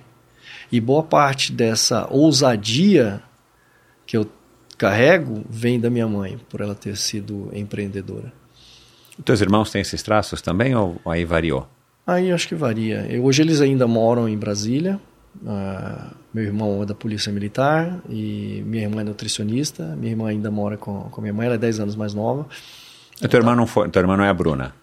Não, é Daiane. Aí eu, a Bruna eu peguei aqui porque eu já vinha com ela desde 2019, então eu preferi que ela desse continu- continuidade no Continuidade. trabalho, até porque ela me conhecia. É, e, mas eu, dos três, eu acho que eu fui o, o mais maluco e que decidi sair de casa cedo e construir uma história, e essa história mudou de caminhos né, ao longo do, do trajeto. Essa jornada está sendo construída. O que que você houve, né, algum aprendizado, alguma coisa que você descobriu em você mesmo que você por acaso não sabia? Ou sei lá, a Daniela, né, que é a pessoa Aham. que talvez mais te conheça, fala, cara, Hugo, eu não sabia que você era assim. Não, não o fato de que você não tinha é, é, a, a tua, a descoberta dessa tua resistência para correr 366 maratonas seguidas, mas alguma coisa alguma característica, alguma coisa que você talvez tenha, você mesmo tenha se surpreendido, que você é, descobriu ao longo desse ano inteiro? Eu acho que reforçou a questão da inteligência emocional, porque é, você entra numa sobrecarga mental é, absurda. Ela é maior do que a física. Correr uma maratona por dia gera um desgaste físico grande, mas a sobrecarga mental que você se impõe, ela, ela é gigante. É, porque você se cobra por ter tomado tal decisão e por ter embarcado tua família nisso. Você quer construir uma história, você sabe onde você quer chegar. É, e tem as pressões ex- externas também, né? que você absorve isso. E tem a vida, o dia a dia. Tem que tocar, tem que resolver os problemas, tem que estar com a família, você tem que equilibrar tudo. É, porque a vida continua, A né? vida Não é continua, ninguém então- tá só dedicado a você e as coisas não pararam, né? Os filhos não pararam de Não. adoecer, o problema de escola, de comportamento, de, É. né? de- Então, acho que algo que eu descobri mais ao longo desse processo é a questão da autorresponsabilidade, né? Então, eu era inteiramente, sou inteiramente responsável por tudo que acontece na minha família. Então, é, se a minha esposa estava ansiosa, a culpa era minha.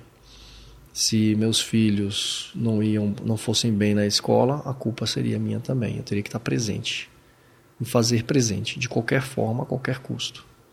Então, é, isso eu acho que eu aprendi mais ao longo do processo, já que eu tomei essa decisão, eu teria que manter. E você não sabia que seria isso, né? Porque acho que só a hora que você foi vivendo, Sim, né? Que você, você vai percebeu. vivendo, aí você vai vendo, por exemplo, os pilares, pô, meu pilar familiar, cara, não pode diminuir, não pode, isso aqui não pode ser desagradável para eles, então eu tenho que manter esse equilíbrio. Uhum.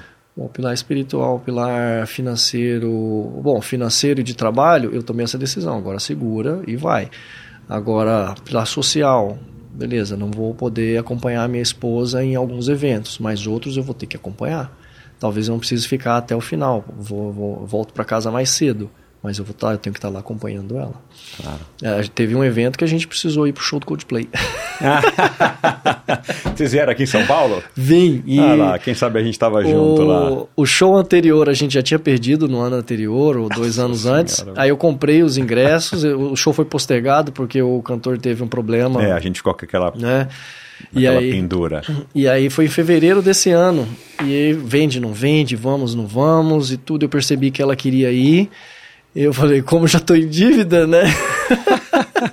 Você não veio correndo, cara, de Pois é, americana vai pra correndo cá? É, lá. é, ó, te pego no posto tal, toma um banho e pronto. Como eu já já tava em dívida, eu falei assim, ela quer muito ir, então nós vamos. Ah, não, Exato. vamos. Ela falou, vamos vender, não vai dar certo. Eu falei, não, nós vamos sim. Aí fomos de van, assistimos, o show, o show acabou até que cedo, E acabou, acabou às cedo. 10 horas É. da noite, assim, mas fomos chegar em casa duas horas da manhã. Aí, você correu mais tarde aquele Aí, dia não, seguinte. seis e meia da manhã eu tava correndo. Foi até bem essa corrida. O, o, o reflexo ele aparece três, Depois, quatro é, dias depois. é. Aí começa a dor pra tudo quanto é lado. Uma curiosidade, né? Você falou de- desse exemplo agora de ter ido dormir muito tarde e tal. Quando a gente vai largar uma maratona ou um, um teatro, uma competição mais importante, né? Normalmente a gente não dorme tão bem, a gente fica um pouco ansioso, dá aquele frio na barriga. Será que eu esqueci? Será que eu esqueci aquilo? Será que eu esqueci aquilo outro? Será que eu tô com todo o gel e tal? Para você era melhor porque você estava na tua casa, né? Você não teve que fazer uma mala para levar para participar do, da maratona do dia seguinte em algum lugar. Mas quando que você teve isso e quando que passou isso? Porque imagino que não é toda noite que você foi dormir com um friozinho na barriga que você tinha uma maratona pro, ano, pro dia seguinte, né, cara? Tem uma hora que você entra, se acostuma, né? Você lembra mais ou menos? E você fez anotações nesse sentido? Tipo, né, hoje eu comecei, é, hoje eu acordei me sentindo pregado, Sim. mas eu corri super bem. Eu fui dormir bem, acordei morto. Você fez esse tipo de anotação para passar também para os médicos e tal? Sim, passei. é, passei para eles, inclusive, para escrever lá o, o artigo. E, tá, e vai estar vai tá no livro também, né? Aham. É, dias que eu fui dormir, putz, eu tinha discutido, eu e ela. Aí você, vai dormir assim, no dia seguinte tem que ir lá correr. Aí você fica pensando, aí tua cabeça É, viaja. putz, é horrível, é. Aí, eu- É horrível treinar assim, processo cara. de treinamento. É, outra coisa, né? Ingenuidade minha. Comecei a treinar para o projeto antes dele começar. Eu já tinha que fazer algumas maratonas ali antes do projeto. Na planilha de treinos, eu tinha que fazer uma maratona sábado e outra domingo. É, Isso era uma Ah. novidade para os treinadores também, mas eu falei, galera, construa aí o que vocês acham que vai me, de- vai me preparar para Ah, Então você já correu mais do que 367? Já, eu fiz acho que umas, 367 umas maratonas. 10 ou 12 maratonas antes de começar o projeto. Assim, algumas delas sequenciais, finais de semana, sexta, sábado, domingo. E aí, nesse período, no período de férias, julho de 2022, a gente foi para Guararapes, cidade dos meus sogros. Foi a primeira vez que eu iria falar para eles do projeto. E tava com a esposa, todo mundo, todos, todos os familiares, meu cunhado, cunhado, todo mundo lá à mesa. As crianças tinham saído e eu fui compartilhar o projeto. E aí, naquele momento, eu compartilhei o projeto do jeito que eu estava acostumado a falar para todo mundo. Essa foi a minha ingenuidade. Porque do outro lado da mesa tinha um pai. E eu deveria ter iniciado aquela conversa é, resolvendo as principais preocupações de um pai. Então, naquele dia ali, eu cometi, acho que, o maior erro do projeto. Né? Eu tomei uma decisão é, sem comunicar minha esposa, sem falar com os familiares, mas eu deveria ter começado aquela conversa falando o seguinte, pessoal, tomei essa decisão, mas olha só, as preocupações do âmbito financeiro, é, participação na família, responsabilidade e tal, serão feitas assim, assim, assado. Eu comecei contando a história como eu estava acostumado, e resultado, deu ruim. Aí o clima esquentou, é, isso vai estar no livro também, mostrando os bastidores como é que foi a, a recepção da família para isso e, e a repercussão. Mas aí depois a gente se entendeu, é, mostrei depois em detalhes como é que era o planejamento financeiro, como é que seria o pós e tudo. É, mas é isso, né? Esse, isso mostra até um dos motivos de eu não ter compartilhado. Não é uma justificativa, mas alguns acontecimentos mostram. Né? Os medos são naturais e eles tentam nos preservar. E eu acabei é, optando e assumindo o risco de não compartilhá-los com antecedência, porque eu acreditava que é, esses medos poderiam me fazer desistir.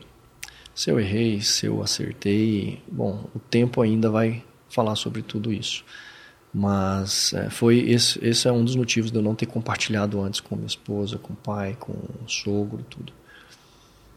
E você também está se desenvolvendo, né, cara? Você Sim. também está tá se descobrindo. A gente entende que no momento gera, né, esse calor da, do momento, da emoção, mas com certeza daqui a algum tempo as coisas vão, vão se encaixar Sim. e aí você vai poder mesmo acessar isso, essas memórias com a Daniela e tudo mais, e vocês vão encontrar aí as explicações. Qual foi a maratona? Teve alguma maratona, tirando as dos eventos, mas que foi uhum. assim a mais legal e por qual motivo?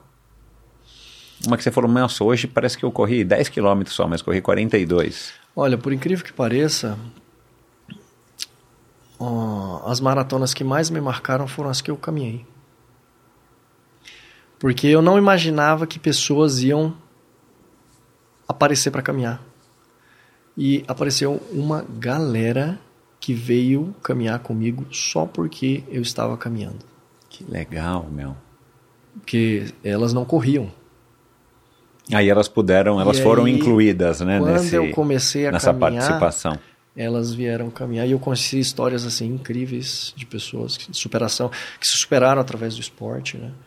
É, pessoas que perderam 50 quilos, é, ou que passaram por processo de depressão e através do esporte é, viram, construíram uma nova história. Né? então teve N, N situações. E, e ali foi, pô, me tocou mesmo, né? Porque as pessoas se sensibilizaram com a situação. Eu acho que passa muito disso também, história de superação. Né? Acaba sendo uma história de superação e as pessoas se veem ali. É, aquilo que eu te falei no começo no endorfina, né? Assim, a hora que você pega uma pessoa que não é um medalhista olímpico, que não é atleta olímpico, não é alguém que vive disso e, e, e ganha dinheiro, trabalha com hum. isso, você acaba criando uma conexão muito diferente que eu acho que é mais forte ainda com as pessoas.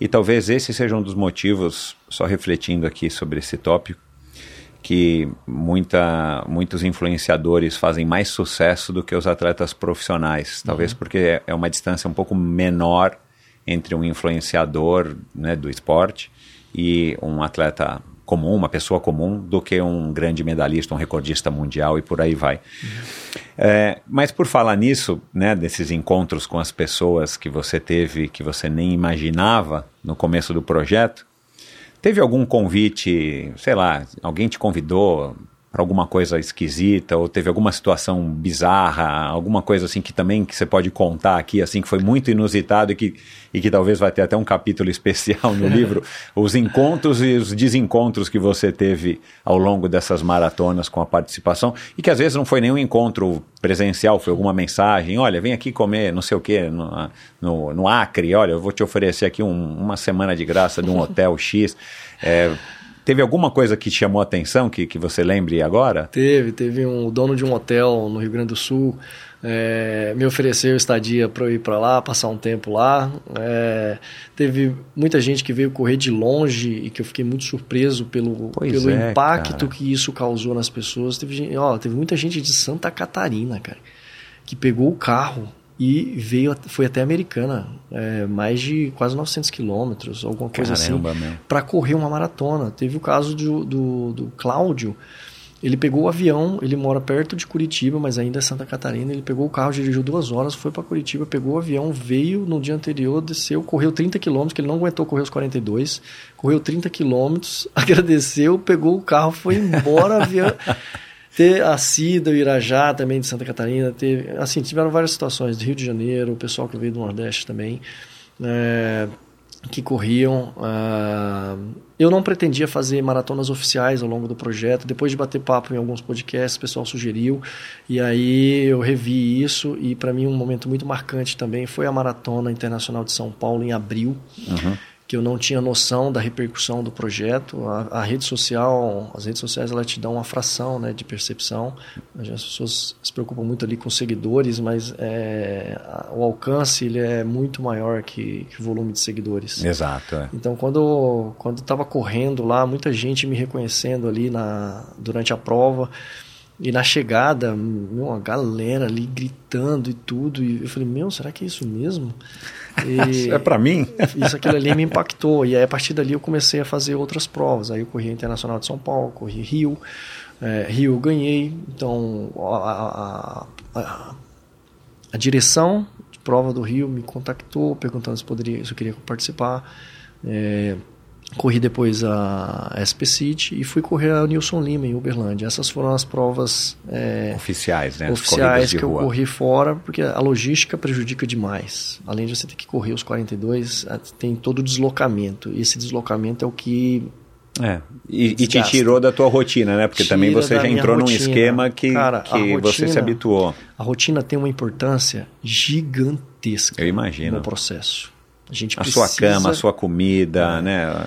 É a comida, a alimentação. Assim, ah, tinha que ter disciplina em tudo. Na alimentação, na hidratação. Dormir, precisava dormir pelo menos seis horas, senão o corpo não recupera.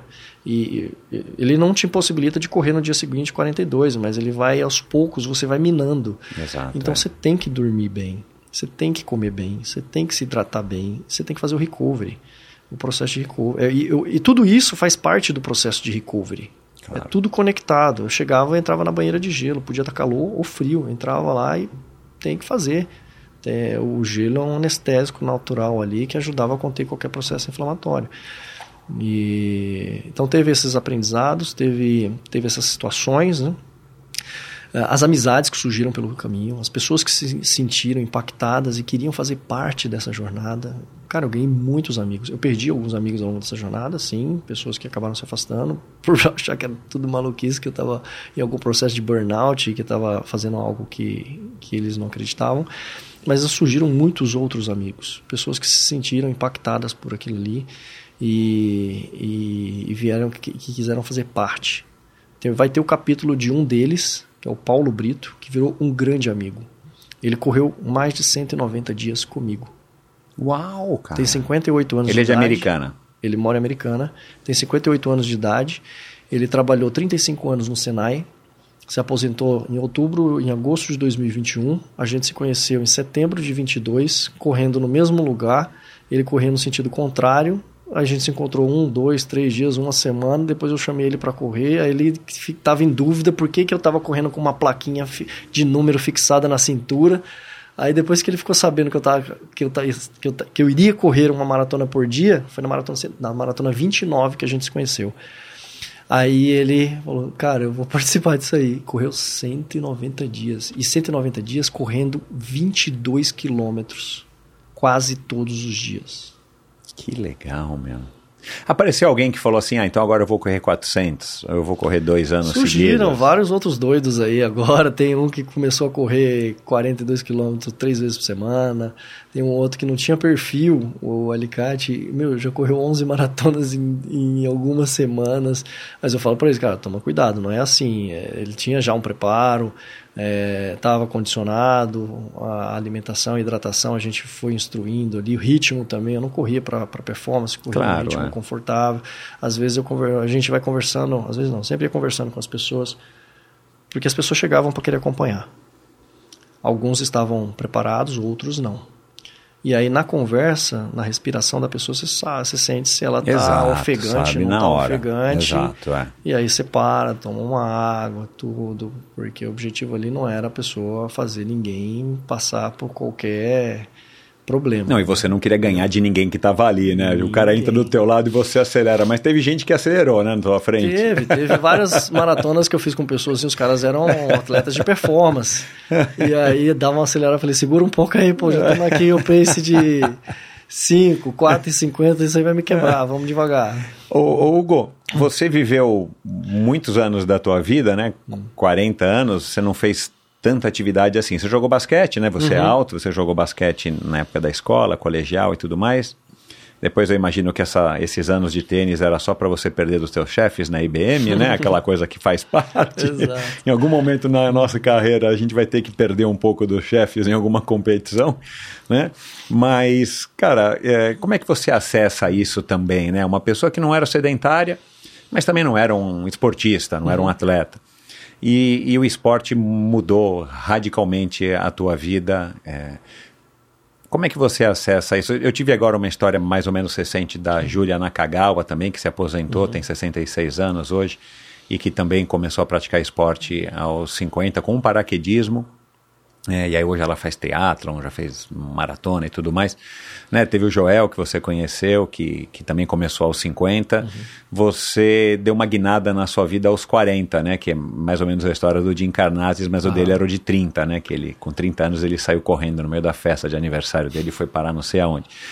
É, como é que você acessa isso e, e você reflete a respeito disso? Você tem algum tipo de arrependimento? Ah, se eu tivesse levado mais a sério... É, qual é a sua sensação a respeito disso? Eu acho que não. Acho que é um conjunto de fatores, né? A maturidade que vai chegando ao longo do tempo, a reflexão que você faz sobre a tua jornada, o desenvolvimento que você vai tendo ao longo do tempo, livros, a própria experiência adquirida ao longo do tempo, aquilo que você gerou, contribuiu, versus aquilo que você começa a acreditar se faz sentido ou não seguir esse caminho. É, eu comecei a questionar exatamente onde que eu queria chegar. né? Se eu continuar nessa jornada aqui, se eu continuar como executivo, onde que eu vou chegar? É isso que eu quero? Tá, vou ganhar quanto? É tanto? Beleza, mas não é isso que eu quero. Eu quero fazer algo diferente. E algo- tem muita gente que quer e tem muita gente que não enxerga isso, né? E não tem problema nenhum. Não Exato, é errado. porque cada um é cada um. Cada um é cada um. Só que eu comecei, na minha visão, o que passou, começou a passar pela minha cabeça, é o sentido de querer ser algo diferente mesmo. Uhum. É, e ao invés de continuar naquela corrida pelo dinheiro. É, eu acredito ainda, por exemplo, que eu cons conseguirei ser bem mais sucedido financeiramente fazendo o que eu estou fazendo do que onde eu estava. Mas vai ser uma consequência. Eu acredito nessa jornada. Eu acredito que através de você conseguir fazer a diferença na vida das pessoas, o retorno financeiro vem com o tempo. E é isso que eu comecei a pensar de um tempo para cá. Uhum. Quero fazer a diferença na vida das pessoas. E a partir daí vem o meu retorno financeiro. Quando ele vem, não sei. Tua relação com a grana tá mudando? Mudou? Eu nunca fui tão apegado assim, né? É, com coisas materiais. É, acho que o desapego também ajudou nesse processo de reflexão, de análise. É, eu acho que sim. A Daniela tá gostando do novo Hugo? Tá surpresa, tá gostando, sim. Cara, esse é, um, esse é um desafio, né? Eu tô aqui em sim. caráter jocoso, brincadeira, mas Sim. assim, esse é, um, esse é um desafio de qualquer Não, casal, né? A, gente vai preocupa- mudando, né? Sim, a preocupação ainda existe. Porque eu ainda não estou gerando retorno financeiro, a minha profissão está sendo construída do zero. é, então existe ainda essa preocupação com relação à questão financeira. Aham. Mas se você for olhar do ponto de vista família, eu fiquei muito mais presente em casa com minha família do que eu estava antes. Aham. Os teus filhos devem ter adorado, né? Sem falar que. Sim, com cada eles. dia eles vão com uma camiseta nova na escola, a galera deve estar adorando. É, Eu almoço com eles todos os dias, desde que eu iniciei no projeto. Então, assim, é, as tuas escolhas, as tuas decisões vão gerar impactos em alguns pilares da tua vida. É, essa que eu tive gerou impacto em alguns pilares durante o projeto e agora tem o pós-projeto. Já estou buscando reequilibrar aqueles pilares que foram impactados. O que está mais impactado hoje é o financeiro e o profissional. Eu estou construindo a jornada. Os outros pilares, pô, espiritual, é, familiar, conjugal, filhos, esses pilares estão equilibrados. E eu vou buscar sempre o ponto de equilíbrio. Acho que é isso, cara. A gente tem que buscar o ponto de equilíbrio em tudo. Em alguns momentos, você vai viver de altos Exato, e baixos. é. É, é importante você ter consciência do, do que, que as tuas decisões vão impactar. Uhum. Mas para mim, a minha família sempre foi o mais importante. E o que eu estou fazendo é porque, é, em algum momento, eu espero sim poder prover para eles uma condição, manter o que tem hoje ou até melhorar, fruto daquilo que eu acredito que eu quero entregar e deixar de legado. Uhum. Qual o melhor investimento que você já fez? Depois de tanto curso, de tanta mu- mudança de cidade, de tanta atitude, qual o melhor investimento que você já fez? Investir na minha história, na minha carreira e naquilo que eu acredito que eu valorizo. E na minha família, né? Construir a minha família.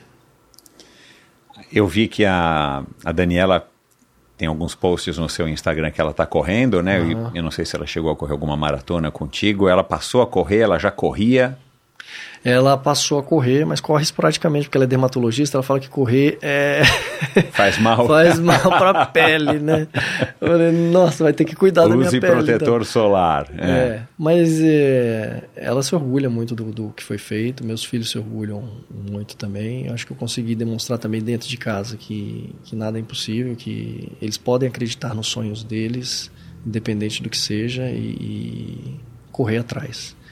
Eu acho que esse é o maior exemplo que você vai dar para eles, né? Para Daniela e para todos os outros também, mas para os filhos, né, cara? Que é a pessoa que são as pessoas que a gente mais valoriza. Sim, mas ainda fica, sempre vai ficar a questão financeira, né? Porque a nossa sociedade cobra, todo mundo cobra, a gente se cobra. É, o pilar financeiro ele é importantíssimo na sociedade. Se você não tiver um, um retorno financeiro é, expressivo, a sociedade não valoriza, é, não vê sucesso. E eu acho isso errado. Sucesso não é só você ter o carrão, ou a mansão, ou o jato. Cara, sucesso. Eu me considero bem sucedido na execução do projeto. É, e eu quero lá na frente olhar para trás e ver que eu fui bem sucedido na construção dessa nova história. De que nunca é tarde para você construir uma nova história. É isso que eu acredito. Você falou, né, que ouviu o, o episódio com o Beto, né, o Betão Pandiani, né, e Uhum. você se identificou bastante, né, Muito. cara? Ele fez muitas reflexões aqui nesse, muitas reflexões aqui nesse sentido, né, cara, a respeito da, dos nossos propósitos, dos medos, Uhum. essa observação muito, muito clara que ele tem a respeito da sociedade, né, da gente dentro dessa sociedade, da gente no mundo. E, e, e eu acho que hoje em dia é cada vez mais fácil da gente encontrar pessoas, ou mais fácil não, mas tá, tá um pouco menos raro a gente encontrar pessoas que estão se questionando nesse sentido como você se questionou, né? Por isso que é um ato de coragem fazer o que você fez, fazer o que o fazer o que o Beto faz há muitos anos, né? Que ele também largou uma carreira, uma vida, né? Na, na- no mercado noturno, no mercado da- de entretenimento, restaurantes e casa de shows e tal, para cara seguir o sonho dele. E a, e a impressão que a gente tem e é que, cara, esse é o melhor caminho, né? Porque a gente não sabe se a gente vai estar aqui amanhã. A gente precisa deixar alguma coisa para os nossos filhos quando a gente tem filhos, mas a gente, a gente não sabe se a gente vai estar aqui amanhã, né, cara? Então, assim, isso é, uma- isso é uma das coisas que eu tenho aprendido bastante nos últimos anos ao longo aqui do, do Endorfina e na minha vida fora aqui do Endorfina também, que a gente tem que, a gente tem que ter um, um, um terceiro olho aí bem atento para outras coisas, o que não que não são o que a sociedade espera da gente ou esse né, o que a gente vive nesse mundo conturbado é, que a gente vive principalmente numa sociedade capitalista como a nossa e, e, e numa cidades grandes, né? Eu não sei como é que é a americana, não sei se eu já tive lá, mas é, esse progresso, entre aspas, está chegando em todos os lugares hoje, né? Graças à tecnologia também. O quanto que a, a- a- as redes sociais te influenciaram também nessa escolha dos 365, ou a internet, né? A TI, né? Porque é, você falou isso, acho que no, nesse também Tech é Pop, né? Sobre tudo é TI, ou foi um dos apresentadores que falou. Uhum. E, e hoje, graças ao desenvolvimento da internet e essa tecnologia toda na palma das nossas mãos, a gente tem noção de, de feitos que a gente nunca imaginou, né? Você descobriu dois caras que correram o que você correu, que estavam uhum. correndo o que você correu e a gente descobre um, um Nims Die, né, que você viu uhum. num documentário, mas a gente podia ter acessado também através do Instagram dele, por aí vai. É, é, você acha que as pessoas estão ficando mais ousadas também graças a isso, de, de ter essas referências, né? Que a gente sabe que tem gente como você, daqui a pouco vai aparecer gente que vai querer fazer 400 maratonas ou vai querer fazer dois anos correndo sem parar e por aí vai. Você acha que isso também é um, um efeito colateral desse avanço tecnológico, já que você é um cara que entende tanto de TI? Sim. Acho que a tecnologia, ela, ela potencializa, né? as redes sociais, elas potencializam para o bem e para o mal. É, existem bons exemplos, exemplos de, de, de, superação, de fazer isso e aquilo, e existe outros exemplos de coisas supérfluas. É, mas eu acho que tem um papel fundamental aí sim da tecnologia e das redes sociais. Cabe você filtrar o que, que você vai fazer, quem que você vai seguir, quem que te inspira, o que, que você quer ser, em quem que você vai se espelhar é, e usar de forma consciente, porque também é muito destrutivo. Sem é, dúvida. Ao longo do projeto, eu me questionava, poxa, eu devo fazer. Qual que é o objetivo? É inspirar pessoas. Beleza, então vou mostrar aqui correndo uma maratona, como é que é. Vou dividir a maratona em pedaços, para mostrar que dividindo em pedaços você consegue chegar mais fácil nos 42. Então vou celebrar aqui todo dia 10 quilômetros, 20 quilômetros, 30 quilômetros, 42. Cheguei nos 42. Mas antes de chegar nos 42, eu tive que passar pelo quilômetro 1, chegar no 10, no 20, no 30, fui coletando pequenas vitórias. E aí muita gente é, se identificou com isso, outras pessoas falavam assim, cara, fala de tênis fala disso, fala daquilo. Não era o meu propósito, eu não queria atrair aquele tipo de. Não era para isso que eu estava fazendo. E aí eu vi, olhava para o lado, via muita gente falando de tênis A, do tênis B, do tênis C e tudo. Eu falei assim, cara, eu não vou falar disso, porque o meu propósito não é esse. Posso falar de qual tênis eu gostei depois é, de um tempo, como que é, quais foram os critérios que eu utilizei para escolher os tênis. Mas neste momento eu não quero comparar o tênis A com o tênis B ou fazer isso porque A, B ou C, fulano, beltrano, ciclano está falando de tênis e está ganhando audiência. É, meu objetivo não é ganhar audiência desse jeito. Eu quero ganhar audiência pelo que eu estou fazendo e que as pessoas se inspirem por aquilo que eu estou entregando. Que se isso pode ajudar elas de algum jeito no, no dia a dia delas, é, de, é dessa forma que eu quero aparecer. Então. É, tem espaço para para todo mundo, né? Tem espaço. O que essas pessoas fazem, é, trazendo reviews de tênis ou produtos quaisquer, tem o espaço deles, e né? Muitos Mas fazem muito bem, muito são bem. excelentes. E aí muito. onde entra o influencer, né? Onde as marcas olham isso como uma oportunidade também de expansão da visibilidade do produto Exato. deles. Então eles, as marcas encontram nesses influenciadores é, um, um, ponto de, de crescimento, enfim. Tanto é que o budget de marketing das empresas, boa parte está sendo destinado a isso. E é tem verdade. muita gente que faz um ótimo trabalho, assim Exato, como tem é. o oposto. Exato. É. É, você é um pai disciplinador? Eles têm horário para comer? Tem. Eles pedem a bênção para sair da mesa? Tem. A bênção a gente acabou, acabou não colocando isso, perdeu um pouco. É, algo que eu acredito e é muito positivo. Eu deveria ter colocado isso, não coloquei. Uhum. É, mas a gente tem a disciplina de sentar juntos à mesa, de tira o telefone, iPad, é aqui, é, da gente curtir momentos em família, viajar, criar memórias, é, dormir na hora certa, sem telefone, sem iPad, sem nada, é, ter uma certa disciplina em casa. eu acredito que as crianças precisam de limites. Eu aprendi isso. Meu pai, minha mãe souberam impor limites. E eu acredito que é assim que eu preciso criar meus filhos também, para que eles entendam que tem limites. E para que eles entendam que lá fora é, vai ter que correr. Literalmente. É. Ele, eles correm, eles curtem? Como é que está a relação curtem, deles? 12 e 11 anos, né? 11 e 12 anos. 11, Vinícius 12. 12, Alice 11.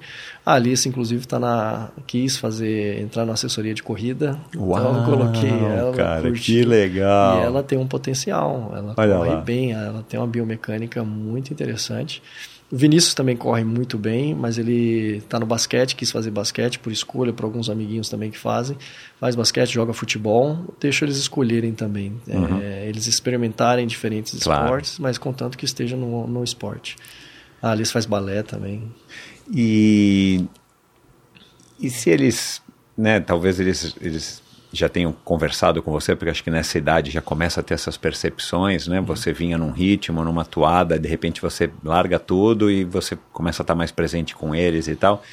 Quando chegar o momento, né, de você conversar com eles sobre o que, que eles vão ser quando crescer, não, não veterinário nem astronauta, né, que isso é uma coisa muito comum entre meninas e meninos, mas é, na hora que você tiver mesmo que conversar com eles e tal, daqui a alguns poucos anos, e eh, de repente eles vão querer eh, seguir os seus passos e empreender, ou seguir os passos da mãe, ou será, pai, que eu faço uma carreira tal que dá mais grana, ou tem mais chance, vou entrar no mercado financeiro e tal.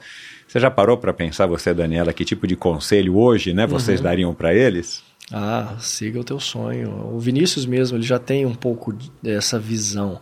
Ele, ele já falou mais de uma vez que ele quer ser um neurocirurgião. Ele quer ajudar Uau, pessoas meu. que não caminham a caminhar. Caramba, meu, que diferente, cara, que legal. Ou seja, ele já consegue ver na idade dele, aos 12 anos, um senso de propósito. Né? A Alice ainda não, tá mais, tá mais jovem. É. Mas Caramba, é isso que meu. precisa ser despertado, acho que nas nossas crianças, né? um senso de propósito. No, eu me lembro na Maratona 300, eu fiz até uma brincadeira com uma das escolas lá, a escola onde eles, eles estudam. Eu conversei com, com o diretor, falei, ó, podemos bater um papo? Aí eu falei, ó, vou passar aqui, na, no, dia do, no dia 300 eu vou passar aqui em alusão lá ao filme 300, né, de Spartans. Eu falei, eu gostaria de bater um papo com, com a meninada aí. Você tinha que correr vestido, cara, como um espartano, pô. Agora que você emagreceu Aí- pra caramba, É, e aí eu, ele topou a ideia. E aí, quando eu cheguei na frente da escola, tinha umas cem, uns 150 adolescentes. Primeiro, segundo, terceiro ano. Ele pegou ali o, ensino, o, o colegial, né? E eles aplaudindo e tudo. Cheguei ali, comecei a bater um papo com eles e falei um papo sobre futuro Esse é o mesmo. nicho, hein, cara? um Escolas, papo, hein? é, um papo sobre futuro. colegiais. E aí eu falei um pouco sobre propósito, né? É, vocês estão aí praticamente, é, estão perto do, do, do- entrar no mercado de trabalho, sabe escolher a profissão de vocês, mas antes de escolher uma profissão, veja o que, que vocês querem ser na vida, né? Qual que é o propósito? Qual que é o teu propósito aqui? Muitos deles nem vão identificar. Às vezes a gente até com tarde na vida idade, a gente não é uma idade identificar. cruel, né? Essa É, fase, Mas mas, busquem ser felizes, né? Busquem ter um senso de realização, de propósito. E aí, o que você fizer, você vai fazer bem feito. Então foi bem legal o papo, a galera curtiu. Tem isso, né? Então eu acredito que eu consigo contribuir não só com quem é da minha geração, mas com as gerações novas também que podem estar em dúvida sobre o que fazer e de alguma forma eu consigo é, ajudar. cara, é, eu ia te perguntar qual é o lugar mais legal que você já correu na tua vida, mas eu acho que eu vou, eu acho que eu vou saber qual é a resposta. Deve ser a maratona do Rio, né? Que é uma maratona bem bacana. Não sei se se você concorda com isso. É uma maratona muito linda visualmente, né? Mas a, a principal maratona eu ainda estou correndo, que é a maratona da minha vida, né? Que é construir essa jornada. E essa maratona ela é longa. Ah, você voltou a correr nas ruas ou você pegou um pouquinho de bode de correr lá nas ruas de Americana? Não, eu até quero, mas não posso. A equipe médica falou: olha, agora você tem que parar. Porque durante o projeto eu desenvolvi pubalgia, corri com a pubalgia desde a maratona 143 Uhum. e tive facite plantar também. Então eu tive que eu convivi com elas ao longo do projeto. Foram alguns dos obstáculos aí que apareceram. E eu ainda tenho. A facite já quase tá, desapareceu, mas a pubalgia ainda existe. E parte do processo de tratamento é repouso. Como eu não podia repousar ao longo do projeto, Tá tenho que repousar agora. agora. Mas ontem, por exemplo, eh, tive que participar de um evento. Eu quis participar do evento Novembro Azul, eh, prevenção ao câncer de próstata, e correr aqui 5 quilômetros. Aí eu corri os 5 km. O problema é que eu precisei acelerar um pouco. Eu ia lá atrás, ia na frente, e aí é, isso acaba interrompendo o processo de tratamento. Então eu devo participar agora só, eu devo correr novamente apenas só na São Silvestre. Ainda vou ver se eu vou correr mesmo. Eu fui convidado. Aí se eu não puder correr, eu, eu caminho ou troto um pouquinho. Mas eu, eu preciso respeitar agora o tempo que o corpo precisa para se recuperar aí. É aí que entra a natação e o ciclismo, né? Aí onde vai entrar a natação e o ciclismo. A bicicleta tá parada lá, ela chora todo dia que eu olho para ela. Agora falo, você não tem vontade de voltar ou também não pode? Eu tenho vontade, a questão é que minha rotina agora é outra e eu tô é, imerso na, na construção do livro, é, na construção dessa nova história, em conversar com parceiros. É, então, até o final do ano, tá uma rotina absurda, insana também de trabalho, é, que eu tenho que dedicar um tempo para isso. Ah, mas eu, eu pretendo sim voltar a pedalar e a nadar, porque isso vai ajudar no processo de recuperação. Eu acho que tecnicamente você não é um ultramaratonista, né? É? Acho que não. É, Mas na prática você é. sei que sim, tem- em termos de volume de quilometragem, Então. é, eu consegui fazer uma quilometragem aí consecutiva. É. É, eu, eu até para os próximos projetos que virão outros. eu Então, vou- eu queria que você falasse um pouco dos outros. Vai ter um Ironman, que, que você vai É. correr? Uma ultramaratona não sei aonde, vai atravessar o Brasil Não, correndo. meus desafios serão um pouco diferentes. Eu, eu, eu decidi. Mas esportivos. esportivos. Sempre agora. Minha vida agora vai, vai girar em torno disso. Eu pretendo fazer. No meu ciclo de cinco anos que eu desenhei Uhum. para essa construção dessa nova história, é, nesse ciclo de cinco anos vão ter três desafios. Uhum. Então, o primeiro foi 22, 23. 23, 24 agora é, é tu- estruturando todo esse meu pilar profissional, financeiro. 25, eu pretendo fazer um novo desafio global. É, Global, global, mundial. É, vai ser fora do. Não, não- não vai contemplar. é, não vai ser especificamente aqui Americana, São Paulo. Vai, Tá. vai ser. Vai ter uma, uma abrangência geográfica bem maior. Uhum. Eu não posso antecipar para você ainda, porque eu não conversei com a esposa, eu não vou cometer esse erro Tá duas bom, vezes. Exatamente. e, e pretendo é, fazê-lo em 2025.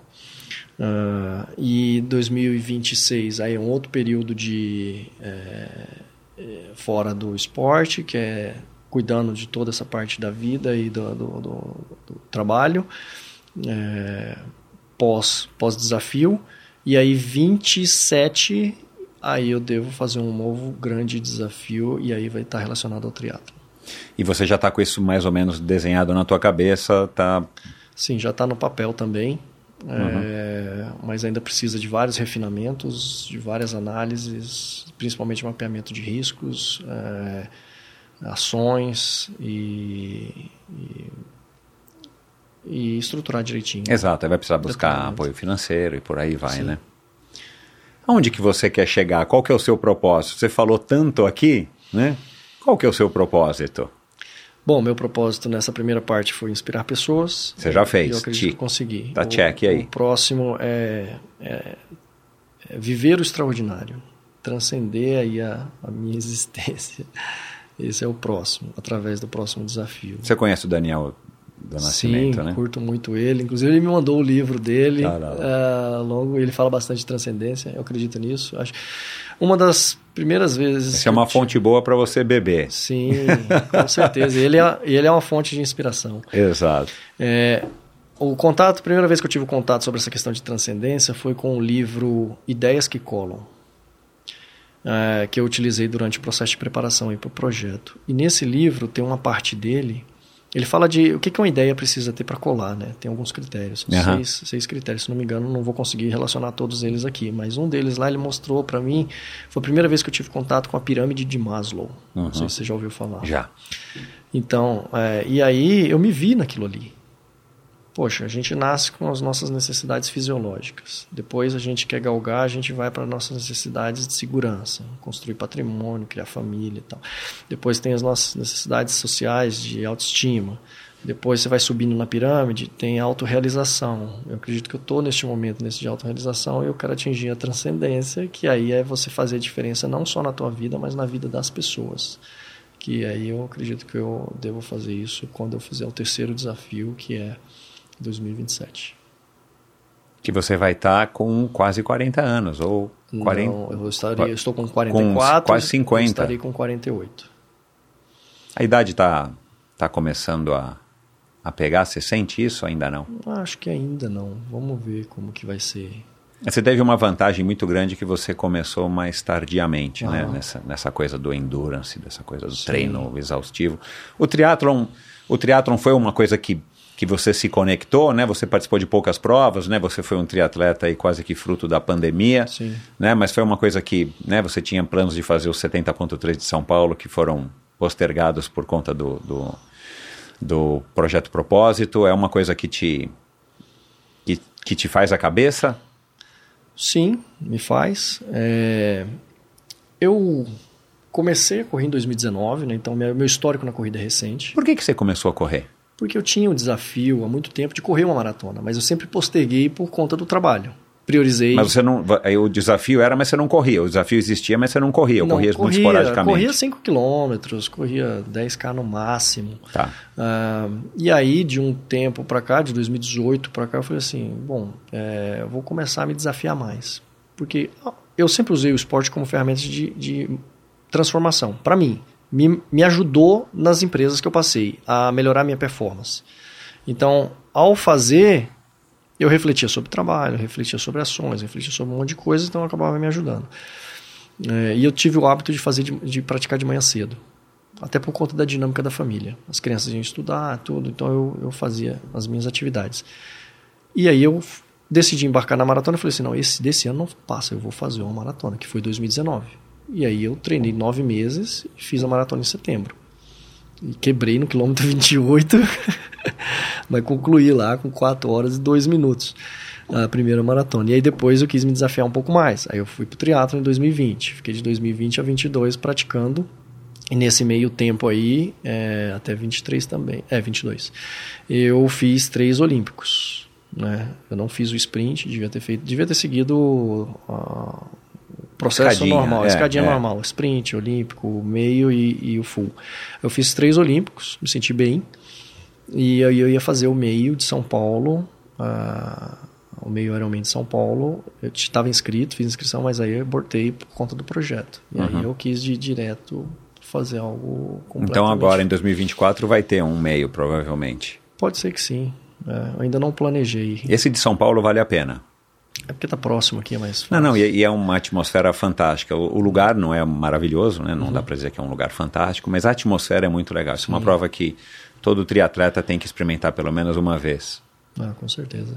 Ah, eu, assim, é superação total, né? Quem faz um, um triatlon, principalmente quem é amador e tem que conciliar com o dia a dia, com o trabalho, com família, não tem o hábito de ter a disciplina ali para fazer o que tem que ser feito, tem então é Eu, eu arrisco dizer que você vai ter algumas facilidades no triatlon, mesmo sem saber da tua natação, da tua bike, porque Minha natação é horrível.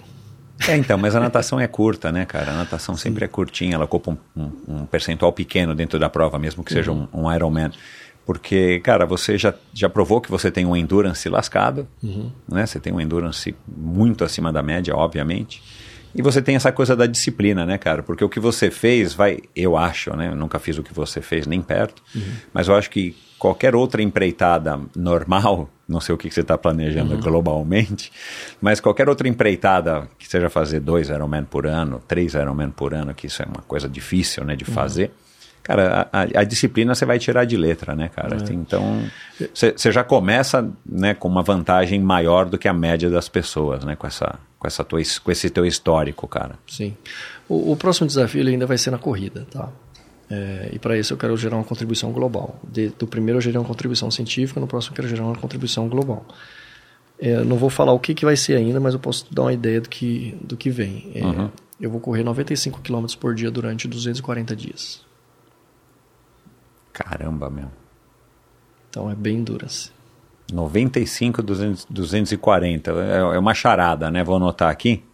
Vamos ver se, vamos ver se algum ouvinte descobre. Por que, que 95 quilômetros e por que, que 240 dias, né? Aproximadamente 240 dias. É, E, e 27, aí vem um grande desafio de Ironman. Aliás, de, posso podemos fazer uma correção. A gente não precisa editar aqui essa parte, mas a gente faz uma correção. Você está querendo isso, né? Estou querendo. Depende de aprovação de algumas Depende pessoas. de alguns Exatamente. fatores. Você não sabe ainda se você vai. Aí fica direitinho aqui para quem estiver ouvindo Mas e é, assistindo. É, é o próximo sonho. Legal. Então, eu estou trabalhando para transformar esse sonho em, em- Bom, propósito eu já transformei ele. O propósito, estou transformando ele em metas. As metas em ações. Uhum. É, e aí, essa é a intenção. Tá. Seus amigos da IBM não estão acreditando, né? Não. Muitos E deles teve acham- gente que chegou para você e falou, cara, Hugo, meu, eu também vou largar, não importa se vai ser IBM, qualquer que seja, onde a pessoa esteja, mas chegou alguém que, ou mesmo alguém que você não conhecesse, puto, Hugo, eu larguei meu emprego ontem, É. cara, eu vou buscar minha, o meu propósito. Teve isso? Tem, tem alguns que querem fazer isso, mas eu acho que não encontram o, o, o formato ainda, o momento, porque vai depender de, de- depende de muitos fatores. Você pode ser um coach disso, hein? Depende, então, é, depende, depende de como que tá, tá pela familiar, depende, depende de como, É, dos é- teus é o valores, é, do- é- é muito complexo. É. Depende de muitos fatores. É, Mas não chegou ninguém para você e falou que largou o emprego ou que vai largar amanhã. Não. Não, e, e- e se a pessoa fizer isso, eu falo, olha, toma cuidado. A culpa não é minha, né? Toma você a tua decisão, cara. Não quero te influenciar a tomar uma atitude assim. Eu tive os meus motivos, eu me estruturei de um determinado jeito, formato, eu comecei a refletir sobre o que eu ia fazer, como eu ia fazer.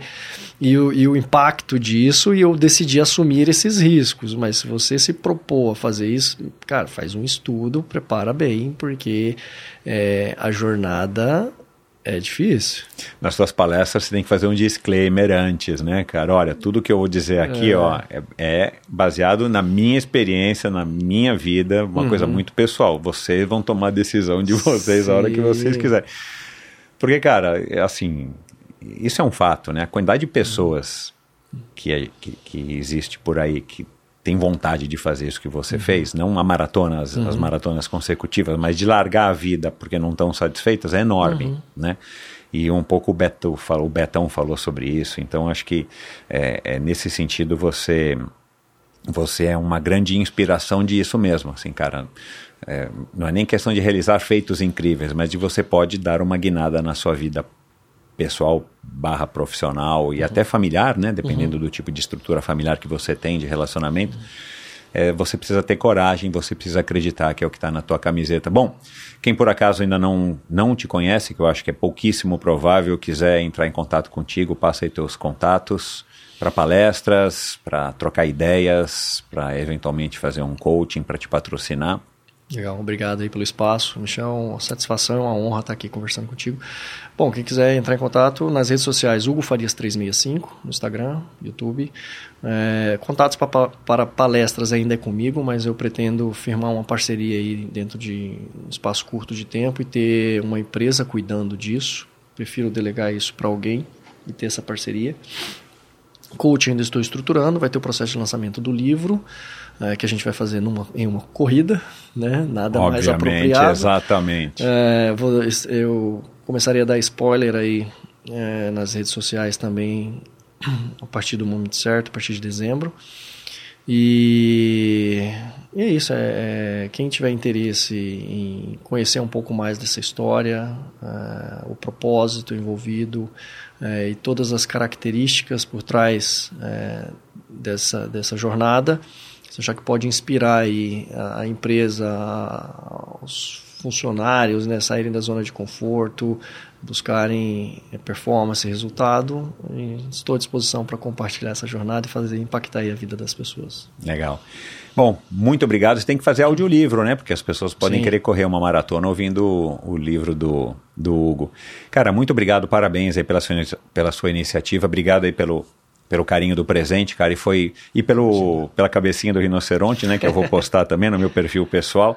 Muito obrigado, cara. Parabéns pela coragem e que você tenha aí muito sucesso no ano de 2024 e ah, o resto da sua vida, cara. Valeu. Valeu, obrigado, Michel. Igualmente.